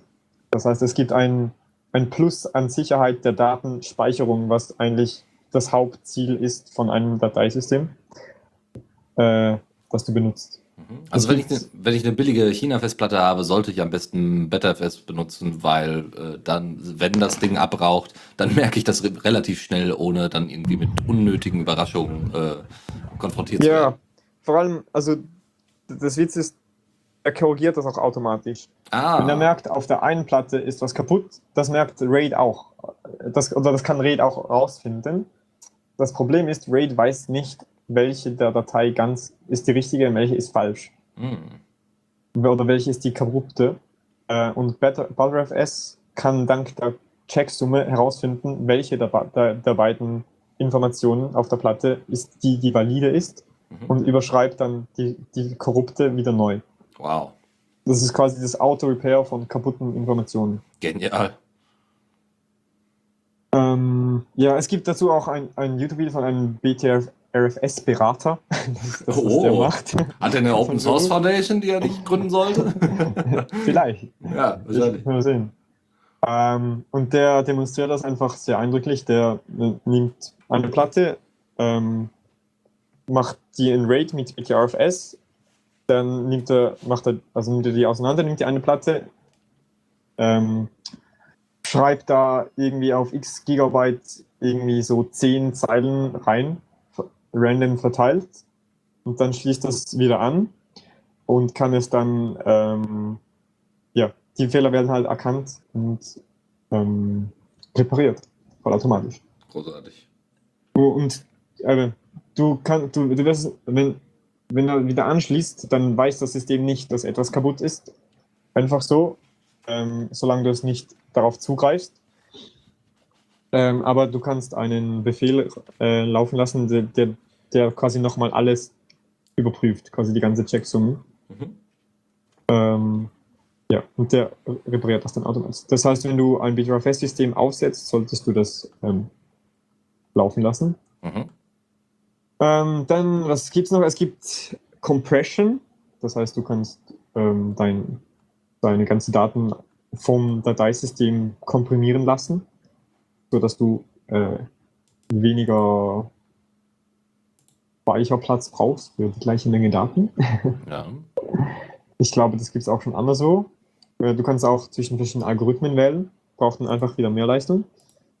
Ähm, und es gibt Subvolumes, und das ist etwas anderes, das sehr spannend ist. Das ersetzt quasi eigentlich Partitionen. Du kannst äh, eine Festplatte nehmen und die ein großes BTRFS-Volume machen und darin Subvolumes machen. Jedes dieser Subvolumes verhält sich wie ein eigenes BTRFS Ja. System an sich. Du kannst die dann einzelne Snapshots, einzelne Snapshot, Snapshotten, einzelne Snapshot-Regeln äh, definieren. Die. Äh, du kannst das auch als Mount Points verwenden. Das heißt, wenn mal alle Installer und Distros soweit sind, kannst du quasi deine Home-Daten und so weiter äh, auf diese Subvolumes legen, ähm, anstatt Partitionen. Und du kannst diese laufend vergrößern, verkleinern, wie du willst. Ja. Das ist, das ist quasi ein LVM. Ja. Ähm, ja. Das, ja, genau. Das ist allgemein noch etwas, das vielleicht ich noch nicht erwähnt habe. Explizit mit BGRFS hat ein RAID-System eingebaut. Mhm. Das heißt, es braucht kein MDN, MDADM mehr, so wie es auch ähm, die Subvolumes angebaut hat, dass du kein LVM mehr brauchst. Das hat ZFS auch übrigens. Ja. Das gibt noch den großen Vorteil, dass äh, MDADM weiß nicht, was auf deiner Festplatte ist. Das heißt, wenn du eine neue Festplatte hast, eine große, auf der ist nichts drauf, der synchronisiert die komplette Festplatte. BTRFS weiß, was du auf der Festplatte hast, weil, weil es die gleiche Ebene ist an Informationen, die direkt die Festplatten und das, das RAID-Management macht. Und das bedeutet im Endeffekt, wenn du äh, eben 6 Terabyte Platten hast, auf denen nur 2 Terabyte belegt sind, dann wird er nur die 2 Terabyte wieder synchronisieren bei einem Ausfall. Das bedeutet, du hast, du bist viel schneller. Mhm. Das ist je nachdem sehr gewünscht, wenn du halt, ja, wenn du ein, wenn du die Redundanz verlierst, willst du sie möglichst schnell wieder haben. Sehr beeindruckend. Auch dabei hilft dir PDRFS. ja, es, es geht eigentlich so weiter. Das, äh, das war es aber auch schon. Also, was man dazu sagen kann, PTRFS ist immer noch in Entwicklung. Es wurde 2005 ähm, damit angefangen. Es gilt seit 2009 als stabil. Die meisten Distributionen setzen, also kann man das auswählen als Installationssystem. Äh, also darunter auch Ubuntu zum Beispiel. Also du kannst bei der Installation auswählen als Standard-Betriebssystem, äh. Mhm. Ähm, für den Betrieb mit Servern wird im Moment eigentlich nur geraten, RAID 1 zu verwenden, RAID 5 grundsätzlich auch, aber weitere RAID-Varianten sind noch nicht stabil. Ja. Ähm, es gibt aber trotzdem schon Leute, also RAID 5 kann schon verwendet werden, vielleicht nicht in einer Firma oder so, aber für den Privatgebrauch sollte das auch schon als stabil gelten. Ähm, es sind noch weitere Entwicklungen in Sicht. Also was zum Beispiel fehlt, ist die Verschlüsselung. Verschlüsselung muss ich jetzt zum Beispiel mit Decrypt machen.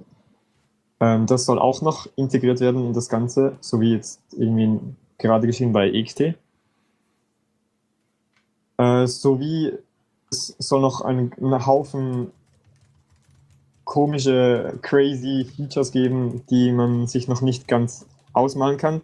Zum Beispiel soll für jede Datei angegeben können, angegeben werden können, wie groß die Redundanz dafür sein will. Also wenn du jetzt irgendwie ein System hast, bei dem sechs Festplatten ausfallen können, kannst du sagen, diese Datei, die ist so wichtig, dass sie die volle Redundanz braucht. Und dann kannst du sagen, diese Datei, die ist mir nicht so wichtig, bei der, die brauche ich nur irgendwie viermal redundant haben. Und das kannst du pro Datei halt auswählen. Sonst musstest du einfach verschiedene RAID-Volumes machen und so weiter. Und das soll auch noch integriert werden. Und das führt dann da, ja, dazu, dass das Ganze extrem viel Leistung braucht. Mhm. Schlussendlich irgendwann. Ähm, aber es gibt halt immer den Mittelweg zwischen allem Möglichen. Und es läuft eigentlich sehr gut. Ich hatte irgendwie Bedenken, ob das läuft auf meinem Laptop. Ich habe ein i7, irgendwie drei Jahre altes Laptop. Mhm. Die Performance ist mit Full Encryption und BTRFS und Snapshots äh, enabled, genau auch bei 70 Megabyte schreiben und lesen pro Sekunde. Mhm. Und das ist soweit gut. Dann wollte ich noch erwähnen, dass es äh, von den OpenSUSE-Leuten ein Tool Snapper gibt. Die Verwaltung von, von BTRFS ist noch nicht so super schick oder automatisch, aber die Leute von OpenSUSE haben das ähm, vorangetrieben Mhm. und die haben ein Tool namens Snapper entwickelt. Das ist extrem schön. Du kannst, wenn du ein Dateisystem hast, das BTRFS benutzt, das Snapper installieren. Dann sagst du ähm, Snapper create config slash und dann schreibst du dir eine Konfiguration für Snapper äh, in, in, also dann erstellst du die Konfiguration für dein Root-Verzeichnis und dann war es das eigentlich. Das ist alles, was du tun musst und du bekommst dann einen stündlichen Snapshot von deinem System, der einfach angelegt wird im Hintergrund, ohne dass du etwas tun musst, ohne dass du einen Con definieren musst. Der macht das gleich mit. Und du bekommst auch eine Config-Datei, wo du sagen kannst, du willst, wie viele von den stündlichen Snapshots willst du aufbehalten, wie viele von den täglichen, wöchentlichen, monatlichen, jährlichen. Und da kannst du sehr bequem einfach die Zahlen reinschreiben. Und dann hat, haben sie dazu auch die Aufräumscripts. Das heißt, es ist nicht sinnvoll, ähm, stündliche Snapshots für immer und ewig zu behalten. Das System wird auch viel zu schnell viel zu viel Speicherplatz dazu brauchen. Aber es ist halt sinnvoll, zum, zum stündliche Speicher Snapshots von den letzten 24 Stunden zu behalten, weil Leute irgendwie stündlich Dinge kaputt machen, aber die dann das in der Regel schnell wissen. Und dann kannst du quasi je, zu mehr Datensicherungszwecken ähm, irgendwie siebentägliche und vierwöchentliche und sechsmonatliche aufbehalten. Dann hast du ein Halbjahres zurück, halt immer, je, je näher die Zeit zum aktuellen Zeitpunkt kommt, ähm, eine dichtere Anzahl von Snapshots und Sicherungen. Mhm. Und das geht halt mit, mit diesem Snapper total automatisch. Und du musst halt nur ein paar Zahlen einstellen und du musst dich nicht. Und also diese, die eine Leistung ist, das Cron zu, zu machen und die andere ist vor allem den, den Aufräumen-Algorithmus. Weil ansonsten musst du dich selbst um die Bereinigung aller Snapshots kümmern. Mhm. Äh, dafür hat auch jemand eine, eine GUI geschrieben, das nennt sich Snapper GUI. Man kann damit momentan die Snapshots sehen und sie miteinander vergleichen. Du hast dann wie bei einem GitDiff, kannst du von deinem ganz kompletten System kannst du zwei Snapshots auswählen. Siehst du, wo die Dateien, bei denen es Änderungen gibt, die werden dann angezeigt. Du kannst die draufklicken und dann siehst du sogar die Änderungen in den Dateien direkt, so pro Linie von allen möglichen. Ähm, ja, und noch eine kleine Side Note zu OpenSUSE. Es war mal die Frage hier in der Linux Lounge, warum sollte man OpenSUSE benutzen? Darum. Ja, ich habe ich auch, auch der Stand äh, auf der Open Rhein Ruhr war von OpenSUSE sehr hübsch. Und ich habe auch nach und nach ähm, immer mehr mit, mitbekommen, dass OpenSUSE tatsächlich da doch eine größere Differenz äh, aufzeigt, als einem auf den ersten Blick immer lieb ist. Ähm, und das ist eigentlich ganz schön. Die haben jetzt irgendwie OpenSUSE, die aktuelle Version heißt nicht mehr OpenSUSE, sondern Leap. Und Genau. soll für Server als auch Workstations verwendet werden, was ich nicht so ganz verstehe, wo, wo da genau der Zweck hintersteckt. Also, ähm, da, also da ausgerechnet da nicht zu differenzieren. Selbst Fedora macht das. Ja, selbst die differenzieren zwischen ihren Workstations und Server. Und das sind für mich eindeutig zwei unterschiedliche Anwendungsbereiche. Äh, naja, aber gut. Aber das ist schon mal zu wissen, dass äh, ButterFS auf jeden Fall da gut, äh, äh, gut unterstützt wird äh, Genau. und, und äh, gut konfigurierbar ist. Das ist schon mal sehr, sehr gut zu wissen. Genau. Und OpenSUSE ist auch am allerweitesten, weil die haben Yast. Darüber Ja. wurde auch gelassen. Und die haben da halt die einzige GUI, die das voll implementiert. Einerseits, also du kannst da die Snapshots sehen und du kannst dir da auch gleich zurückrollen. Mhm. Das ist das eine, das super toll ist. Das heißt, eben, wenn du ein kaputtes System hast, gehst du da in Yast, wenn du noch kannst. äh, wählst entweder den ganzen Snapshot aus, sag komplettes System zurück, dann geht das in ein paar Sekunden und da bist du. Oder einzelne Dateien kannst du halt zurückholen. Ja. Ähm, Und das andere, was eigentlich noch viel wichtiger ist, Yast ist auch der Paketmanager da. Und für jede Änderung und für jedes Paket, das installiert wird, äh, erstellt Yast automatisch Snapshots. Das heißt, du musst nicht daran denken, Snapshots für und nach Programmen Installationen zu erstellen und du musst auch nicht daran hoffen, dass du in dieser Stunde für stündliche Back äh, Snapshots dieses Programm installiert hast oder nicht. Äh, weil du kannst einfach davon, du, du, du hast die Sicherheit, dass Yast automatisch bei dem Event das auch so gelockt hat, dass der Event, ich, ich installiere jetzt dieses Programm oder ich ändere jetzt diese Config, die mein System zerschießt, hast du da einen Snapshot von. Und das ist eigentlich extrem großartig für den Betrieb in Servern im Allgemeinen ja. und auch für den Alltag als User. Sehr schön. Wow. Ja. Das klingt nach einer Menge Spaß. Ja. Gut, ich, ich weiß nicht, ich habe noch ein ja? großes Thema. Darf ich das auch noch erzählen? Ich erzähle ja, bitte. seit irgendwie yes. einer gefühlten halben Stunde. Oh, schau, hör mal, wir sind unbegrenzt hier. Also wir haben keinen 24-Stunden-Stream. Ist aber auch das letzte Versprechs. Mhm. Ähm, etwas, das, das, das PTRFS und ZFS auch kann, das nennt sich Deduplikation. Und das ist so der ganz krasse heiße Scheiß, irgendwie, der nicht von dieser Welt ist, weil es bedeutet, wenn du deinen Server hast von einem Haufen Büromitarbeiter, die einen Haufen Open, Open Document Formate, ähm, Dateien, ODP generieren, hoffen ja. wir, weil wir in einer öffentlichen Verwaltung oder in München oder so arbeiten. Dann haben sie eine hohe, eine hohe Gemeinsamkeit. Also nein, die Dateien, also du hast diese 20.000 Dokumentdateien. In diesen Dokumentdateien steht eigentlich erstens mal immer, bestehen aus der immer gleichen Header-Informationen, Metadaten, die überhaupt diese Datei mal kennzeichnen als eine ODP-Datei. Ja. In diesen ODP-Dateien selbst stehen zigmeisen, zigtausend Male sehr geehrte Frau, sehr geehrter Herr. Diese Information ist speichertechnisch gesehen unendlich vielmal vorhanden, komplett unnötigerweise.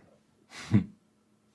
Ähm, das Witzige ist jetzt, was, was das Deduplizieren macht, ist, es schaut die wiederum ähm, die Blocks auf, die Datenblöcke an, sieht, welche redundant sind, welche vorhanden sind.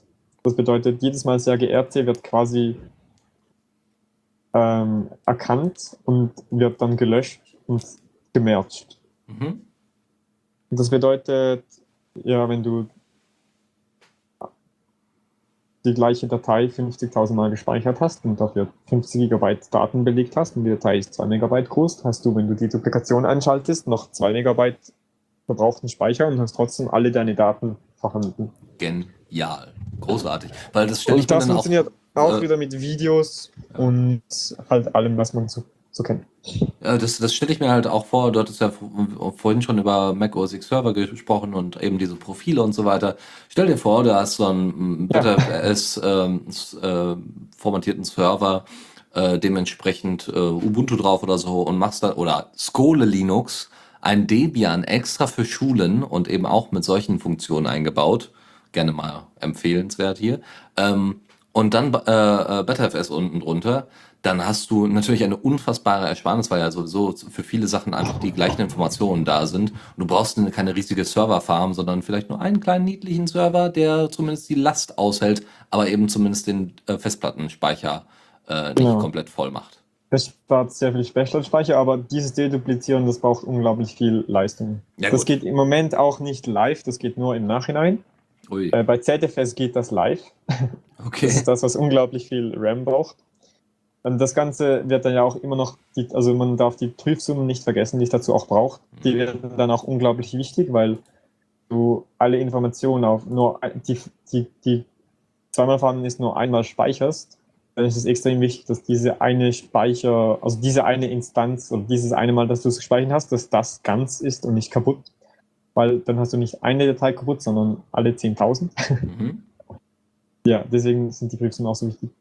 Und das macht er dann halt damit auch. Und was etwas vom Geilsten ist, was du damit tun kannst, ist virtualisieren. Mhm. du hast 77 Webserver, auf denen läuft 77 mal CentOS.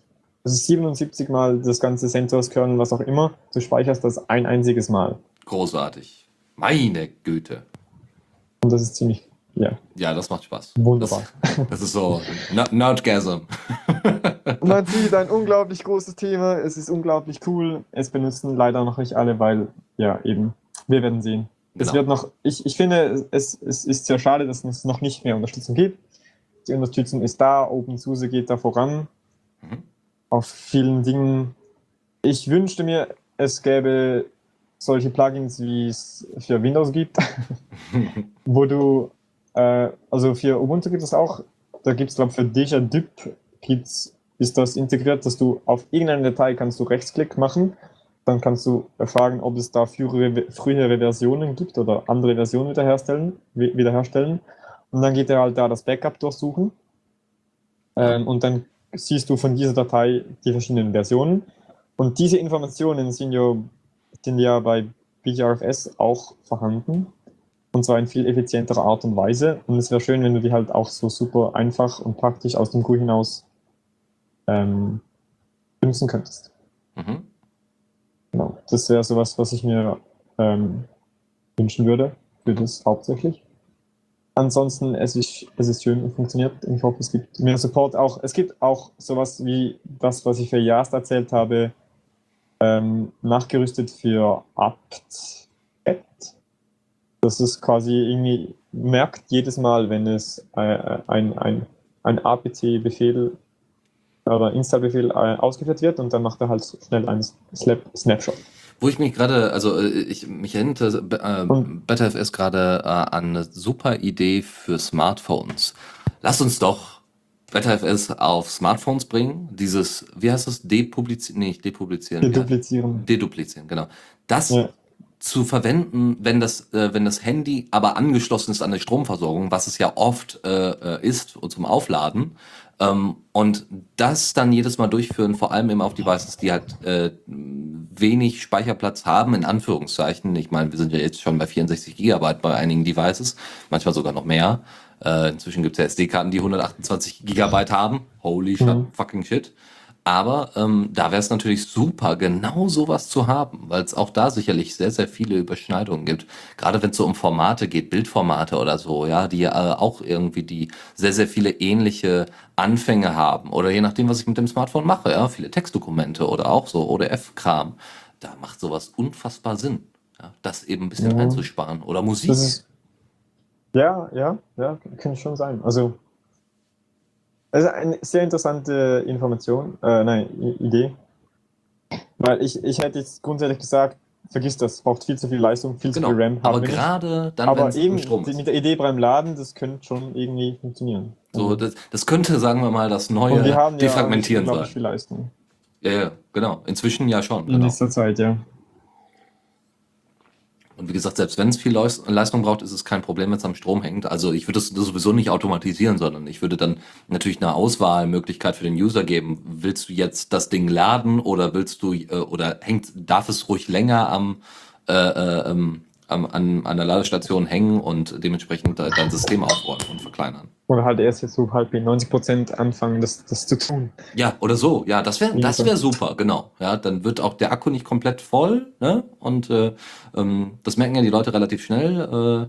Äh, äh, das Ding ist also einsatzbereit, man kann es sofort abziehen, es reicht locker für den kompletten Tag, im besten Falle, ja. Und ähm, sollte es aber länger da hängen, dann wird wenigstens der, der Strom, der hinzugefügt wird, nicht dem Akku dauernd hinzugefügt, sondern oder auch Aber aber, halt abgeschaltet. Genau, oder dann genutzt, genau. Das wäre eine super Idee. Bau da doch mal mit. Beziehungsweise schlag das den Leuten doch mal vor. Ich bin da mal voll Also, für Ubuntu, weil ich das will, es gibt ein Wiki, das glaube irgendwie Teil vom Kernel-Wiki, da wird viel dran gebastelt. Okay, okay. Also Informationen gibt es hauptsächlich da, ansonsten gibt es da noch nicht so viel, Mhm. aber es wird kommen. Gut, dann würde ich das Thema jetzt auch beenden. Ja, gerne. Ich glaube, das ist eine gute Idee. Ich kann mal Wasser holen oder so.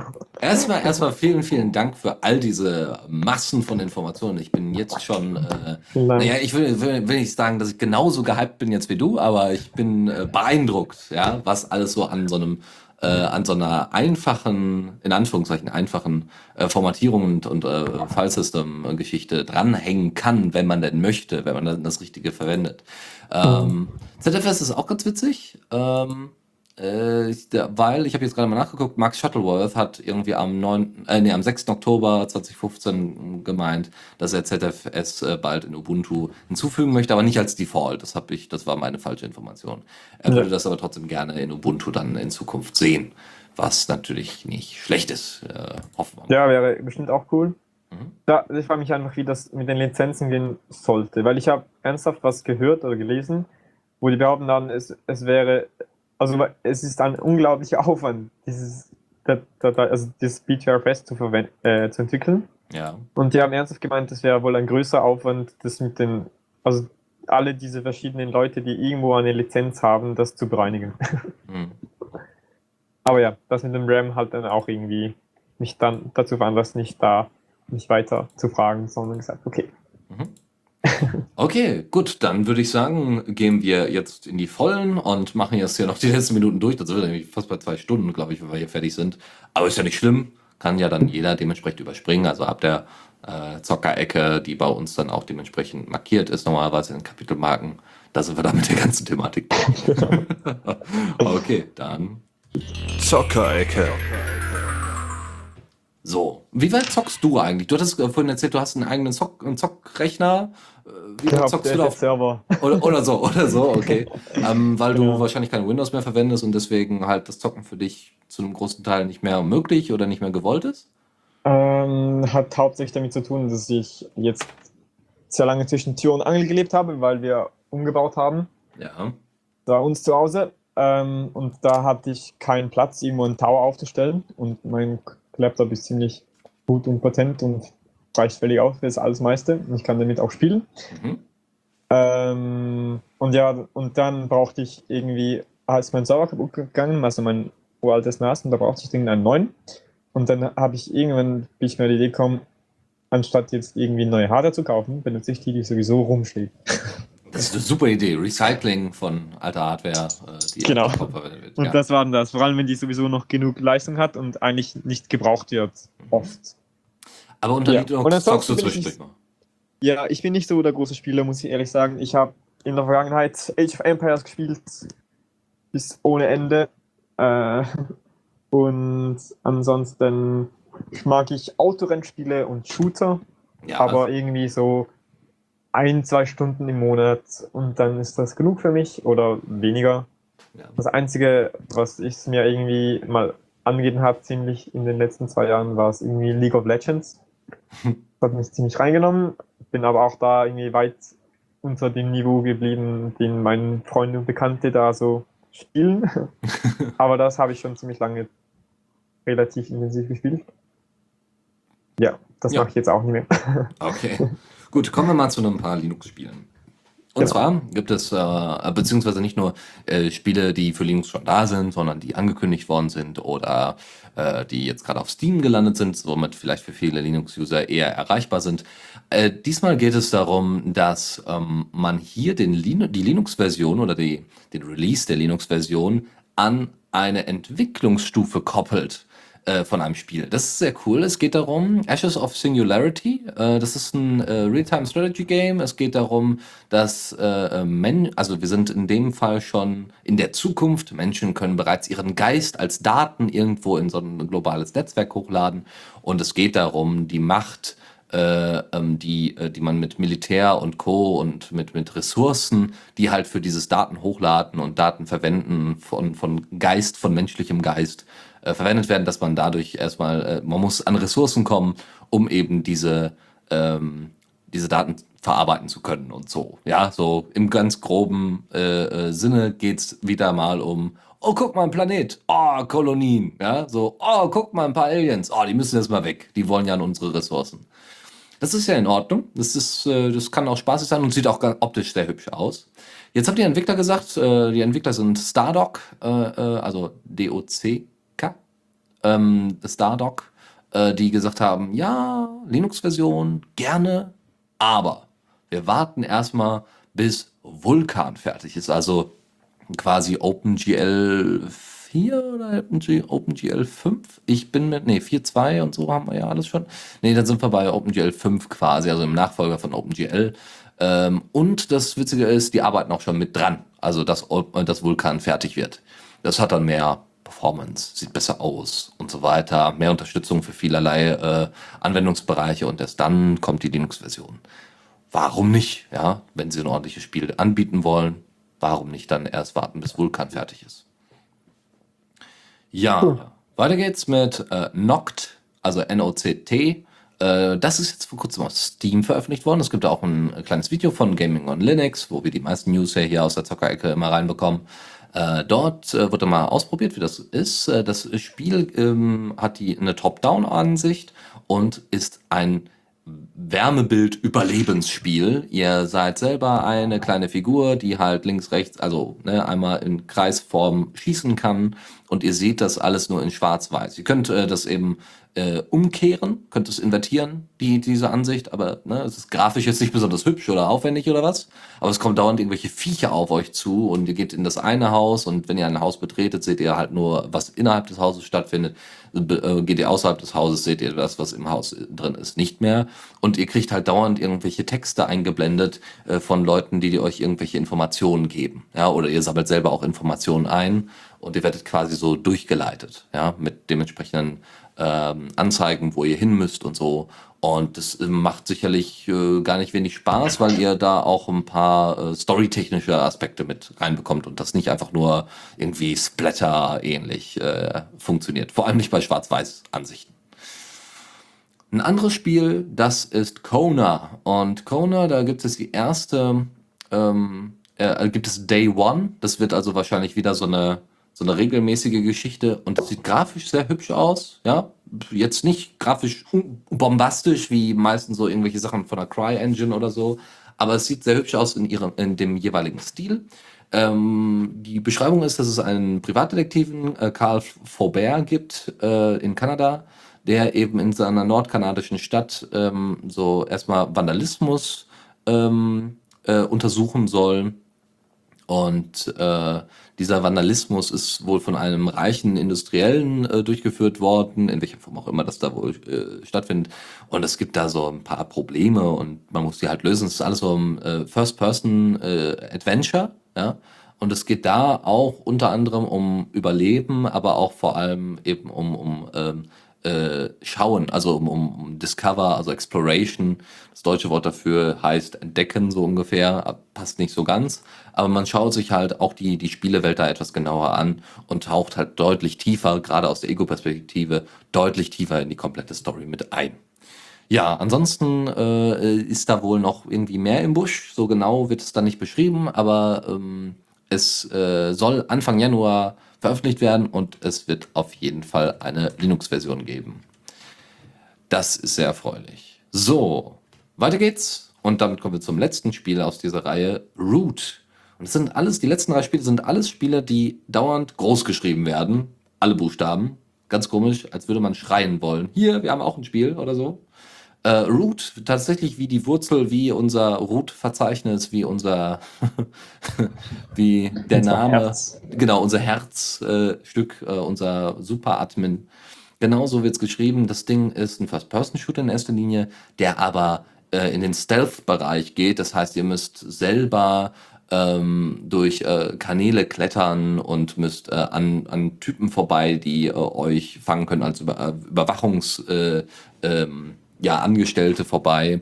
Das Ding ist so ein bisschen abgespaced. Es wirkt so ein bisschen, also die Grafik ist zwar, hat so ihren eigenen Stil und es geht alles so ein bisschen ins grelle 80er Jahre. Also, sehr nach Splinter Cell. Ja, aber so richtig, also richtig 80er Jahre. Also alles glänzt und blinkt und leuchtet, aber es ist halt nicht besonders Realismus getrieben, ja. Also es ist alles so ein bisschen, die, die Überwachungstypen, die da rumlaufen, leuchten halt rot und sehen halt auch so ein bisschen abgespaced aus.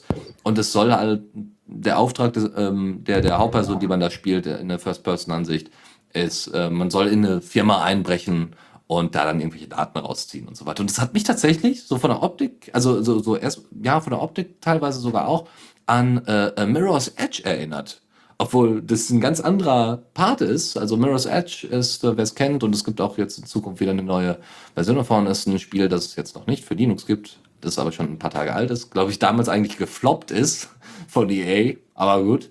Aber trotzdem für seine, für seine, also finanziell zumindest gefloppt ist, aber einfach für seine Art ähm, äh, äh gelobt worden ist und für sein Design vor allem. Also ähm, ja. es geht da auch um äh, so ein bisschen Zukunft, in nicht weit, zu weiter Zukunft, in einer wahrscheinlich asiatischen Metropole äh, spielt man Faith, glaube ich, hieß sie, ähm, eine Parcoursläuferin, die aber dann dementsprechend noch Aufträge erfüllt. Und man muss dann halt Koffer wohin bringen, gegen Typen kämpfen, ohne dass man deren Waffen benutzt. Oder kann man auch, soll, soll man aber nicht, äh, sondern lieber die entwaffnen und dementsprechend verprügeln.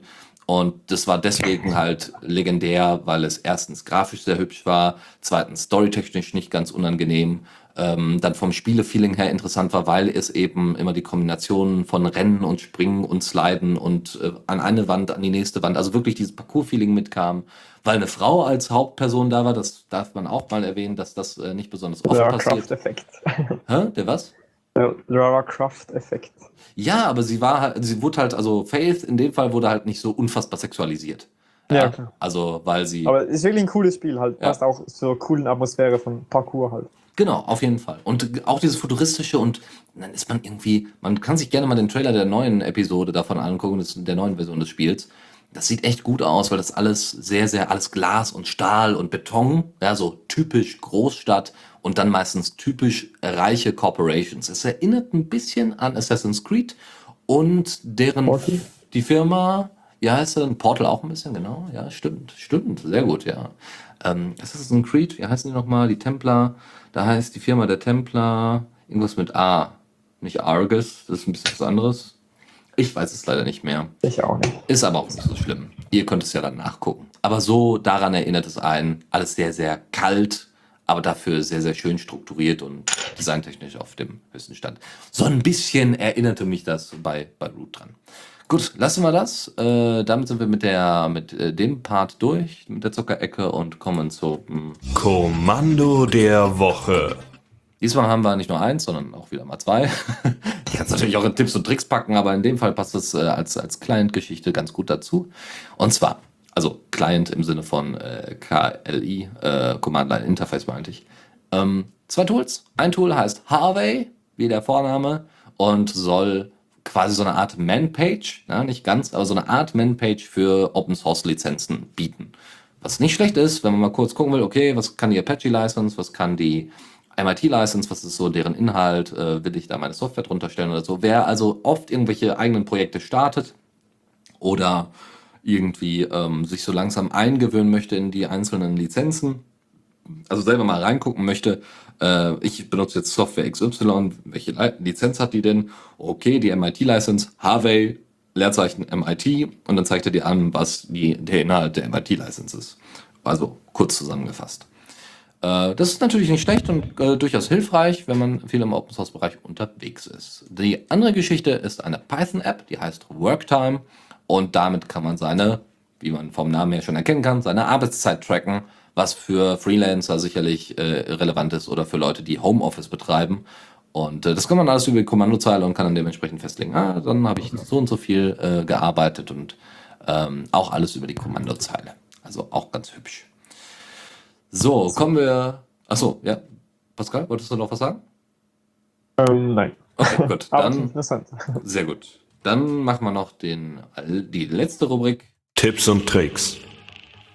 Und gehen dann zu Firefox OS. Ja, nee. das ist gut. ich hatte letztens ein Alcatel One Touch in der Hand. Das war nicht schlecht. Und ich habe inzwischen durch die Open Rhein-Ruhr auch ein Firefox-T-Shirt.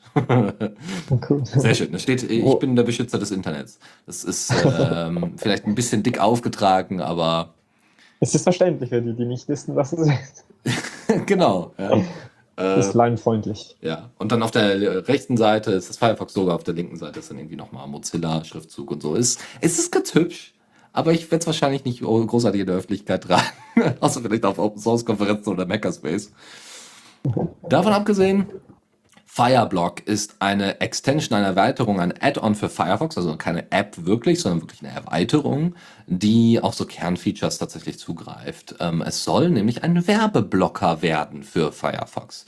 Und das Interessante ist, wie ich dadurch erfahren habe, das war nämlich Christophe auf Diaspora, der unter anderem auch WK3.org äh, betreibt als Podman und äh, zusammen mit Lisa P. und noch einigen anderen von den Ruby Girls immer mal wieder mit Diaspora äh, mehr zu tun hat als jetzt der normale User, weil er sich da auch sehr stark für engagiert, dass da äh, dass es da vorangeht, ja, und dass mehr Leute von Diaspora erfahren.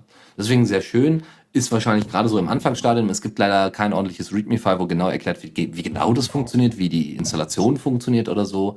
Aber da mal reingucken und äh, vielleicht das einfach mal auf die Watchlist packen, äh, auf ähm, auf äh, GitHub und dann mal reingucken, wenn da wieder Änderungen stattfinden oder selber mal einfach installieren, wenn man sich da ein bisschen mit auskennt. Das ist sehr gut. Werbeblocker auf Firefox OS, das ist deutlich nötig, gerade wenn man solche Web-Apps hat. Ja, dass man dann auch sagen kann, okay, ich möchte, dass grundsätzlich alle Apps nicht auf Google.com zugreifen oder so. Weil ich habe sowieso kein Google-Konto oder ich will sowieso nicht, dass YouTube irgendwie Sachen nachlädt oder so. Man weiß es ja nicht.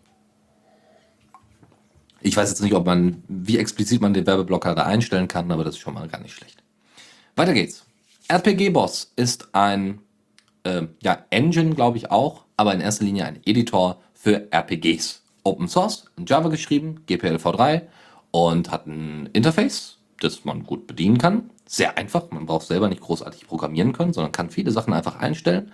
Dadurch bleiben natürlich auch einige Freiheiten weg, die man vielleicht bei, einer, bei einer anderen Engine deutlich mehr hätte aber für mal eben schnell ein kleines eigenes Spiel zusammenbauen und eben diese typische RPG, dieses rundenbasierte, sich äh, gegenseitig auf die Mappe kloppen, das funktioniert da wohl sehr gut mit und macht wohl auch sehr viel Spaß. Und wer dann einfach, also ich kann mir das halt super vorstellen für eine, für eine Schulklasse, ja, dass man irgendwie sagt, okay, wir wollen jetzt ein Spiel machen mit, weiß ich nicht, mit der Klasse oder mit der Hälfte der Klasse, Drittel oder was, die sich da, die Spaß haben, dran haben oder man macht so Gruppenarbeiten und sagt, so Freunde, Jetzt bauen wir ein Spiel. Wie funktioniert das denn? Ja, X, Y und Z, das stellt ihr da und da und da ein. Das heißt, Erstens benutzen die Open Source Software. Zweitens äh, können die selber sehr, sehr viel entdecken und sehr, sehr viel machen. Ne? Was gehört alles dazu? Wie groß ist der Aufwand, so ein Videospiel zu machen? Ja, weil die meisten sind halt Konsumenten und ziehen sich das Ding aus dem Schrank oder aus der Steam Library und dann ist gut. Ja, und dann weiß man von der Technik dahinter nicht mehr so viel. Aber mal zu wissen, okay, wie viel Aufwand ist das denn? Ne? Von Konzept bis hin zum fertigen Produkt was macht das denn alles aus? Oder was macht auch ein gutes Spiel aus? Das ist sicherlich auch nochmal etwas interessanter.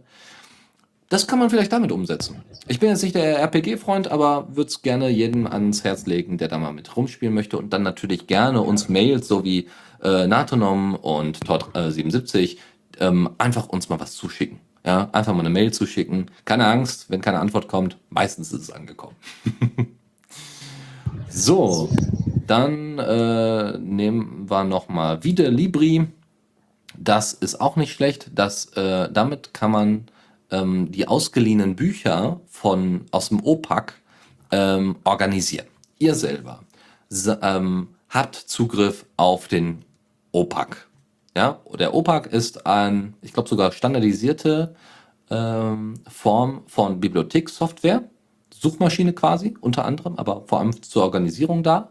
Ähm, und da werden dann dementsprechende Keys festgelegt für die jeweiligen Bücher. Und ähm, ja, wie gesagt, ihr könnt es auch über den Browser abrufen und so ein Kram. So. Vide Libri hat natürlich jetzt für den Studenten den Vorteil, dass es überprüfen kann, ob man entweder selber das Ding ausgeliehen hat, dass, dass man das feststellen kann, oder ob es äh, ob bestimmte Bücher ausgeliehen wurden. Und es gibt sogar ein Grease Monkey Script für einige Sachen. Okay.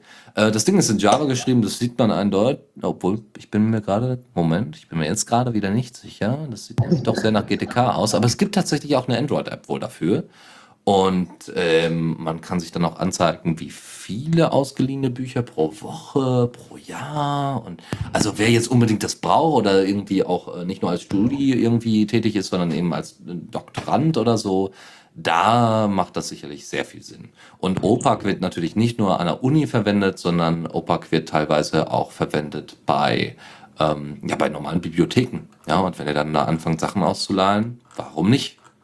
Ja, also Bibliotheken können jetzt hier von Open Source Software sowieso viel lernen und äh, viel, viel damit äh, hantieren. Und wie gesagt, jetzt solche Tools mal auf dem eigenen Handy zu haben, warum nicht? Alles klar. So, das dazu. Dann haben wir noch drei Link-Tipps. Einmal, wie man einen eigenen RTMP-Server aufsetzt. Das ist ein Streaming-Server, unter anderem für Video, aber auch möglich für Audio. RTMP ist das Protokoll, was äh, auch VLC und so weiter lesen kann ähm, und was Twitch benutzt. Es gibt ja diesen Open Screen Broadcaster oder Open, Open, Open Gaming, Open Streaming, Streaming Broadcaster, glaube ich, war es. Ähm, dieses Tool äh, macht, das, macht das möglich und Twitch verwendet halt RTMP. Ähm, äh, ja, das gibt es, glaube ich, inzwischen auch auf Linux. Und äh, dieses Tutorial zeigt euch dann, wie ihr das macht. Unter anderem mit Nginx, ja, falls ihr jetzt kein Freund von Apache seid. Dann haben wir noch was von Linux und ich vom Blog. Der hat nämlich mal erklärt, wie man einen Headless-Server wie einen Raspberry Pi äh, im Netz finden kann, ohne die IP-Adresse zu können. Sehr schön. Habe ich öfters mal als Problem in der Vergangenheit gehabt. Oder ähm, dann noch den letzten Link-Tipp, nämlich wie man Firefox OS Add-ons baut. Also genau das, was Christoph schon gemacht hat. Ähm, und zwar haben sie da als Beispiel eine iOS-Style ähm, Unread Notification. Also wenn bestimmte Sachen noch nicht gelesen worden sind, Mails oder Nachrichten, dass es dementsprechende Not äh, Notifications gibt und so weiter. Ja, und wie genau man das in so ein Add-on quetscht. Könnt ihr ja mal reingucken, ist vielleicht für den einen oder anderen interessant, der vielleicht in Zukunft auf Firefox OS aufbauen möchte und entwickeln möchte. Gut, damit sind wir mit der heutigen Sendung durch. Pascal, es hat unfassbaren Spaß gemacht. Danke, dass du heute da warst. Ja, vielen Dank, dass ich dabei sein durfte. Gerne wieder, ja. Also du sagtest ja schon, dass du jetzt leider nicht jeden Montag Zeit hättest, aber wenn du gerne mal was freischaffeln kannst und vielleicht noch mal ein anderes cooles Projekt hast, was du irgendwie vorstellen möchtest, gerne, gerne. Das gilt natürlich für alle anderen, die jetzt gerade zuhören oder in Zukunft noch zuhören, auch. ja, herzlichen Dank. Gut. Ja. Dann äh, ansonsten, äh, genau, vielleicht noch BetterFS Links und so weiter äh, packen wir dann noch in die Show Notes, wenn du noch welche hast. Und ansonsten wünsche ich jetzt unseren Hörern noch einen schönen Abend und bis demnächst. Ciao. Tschüss.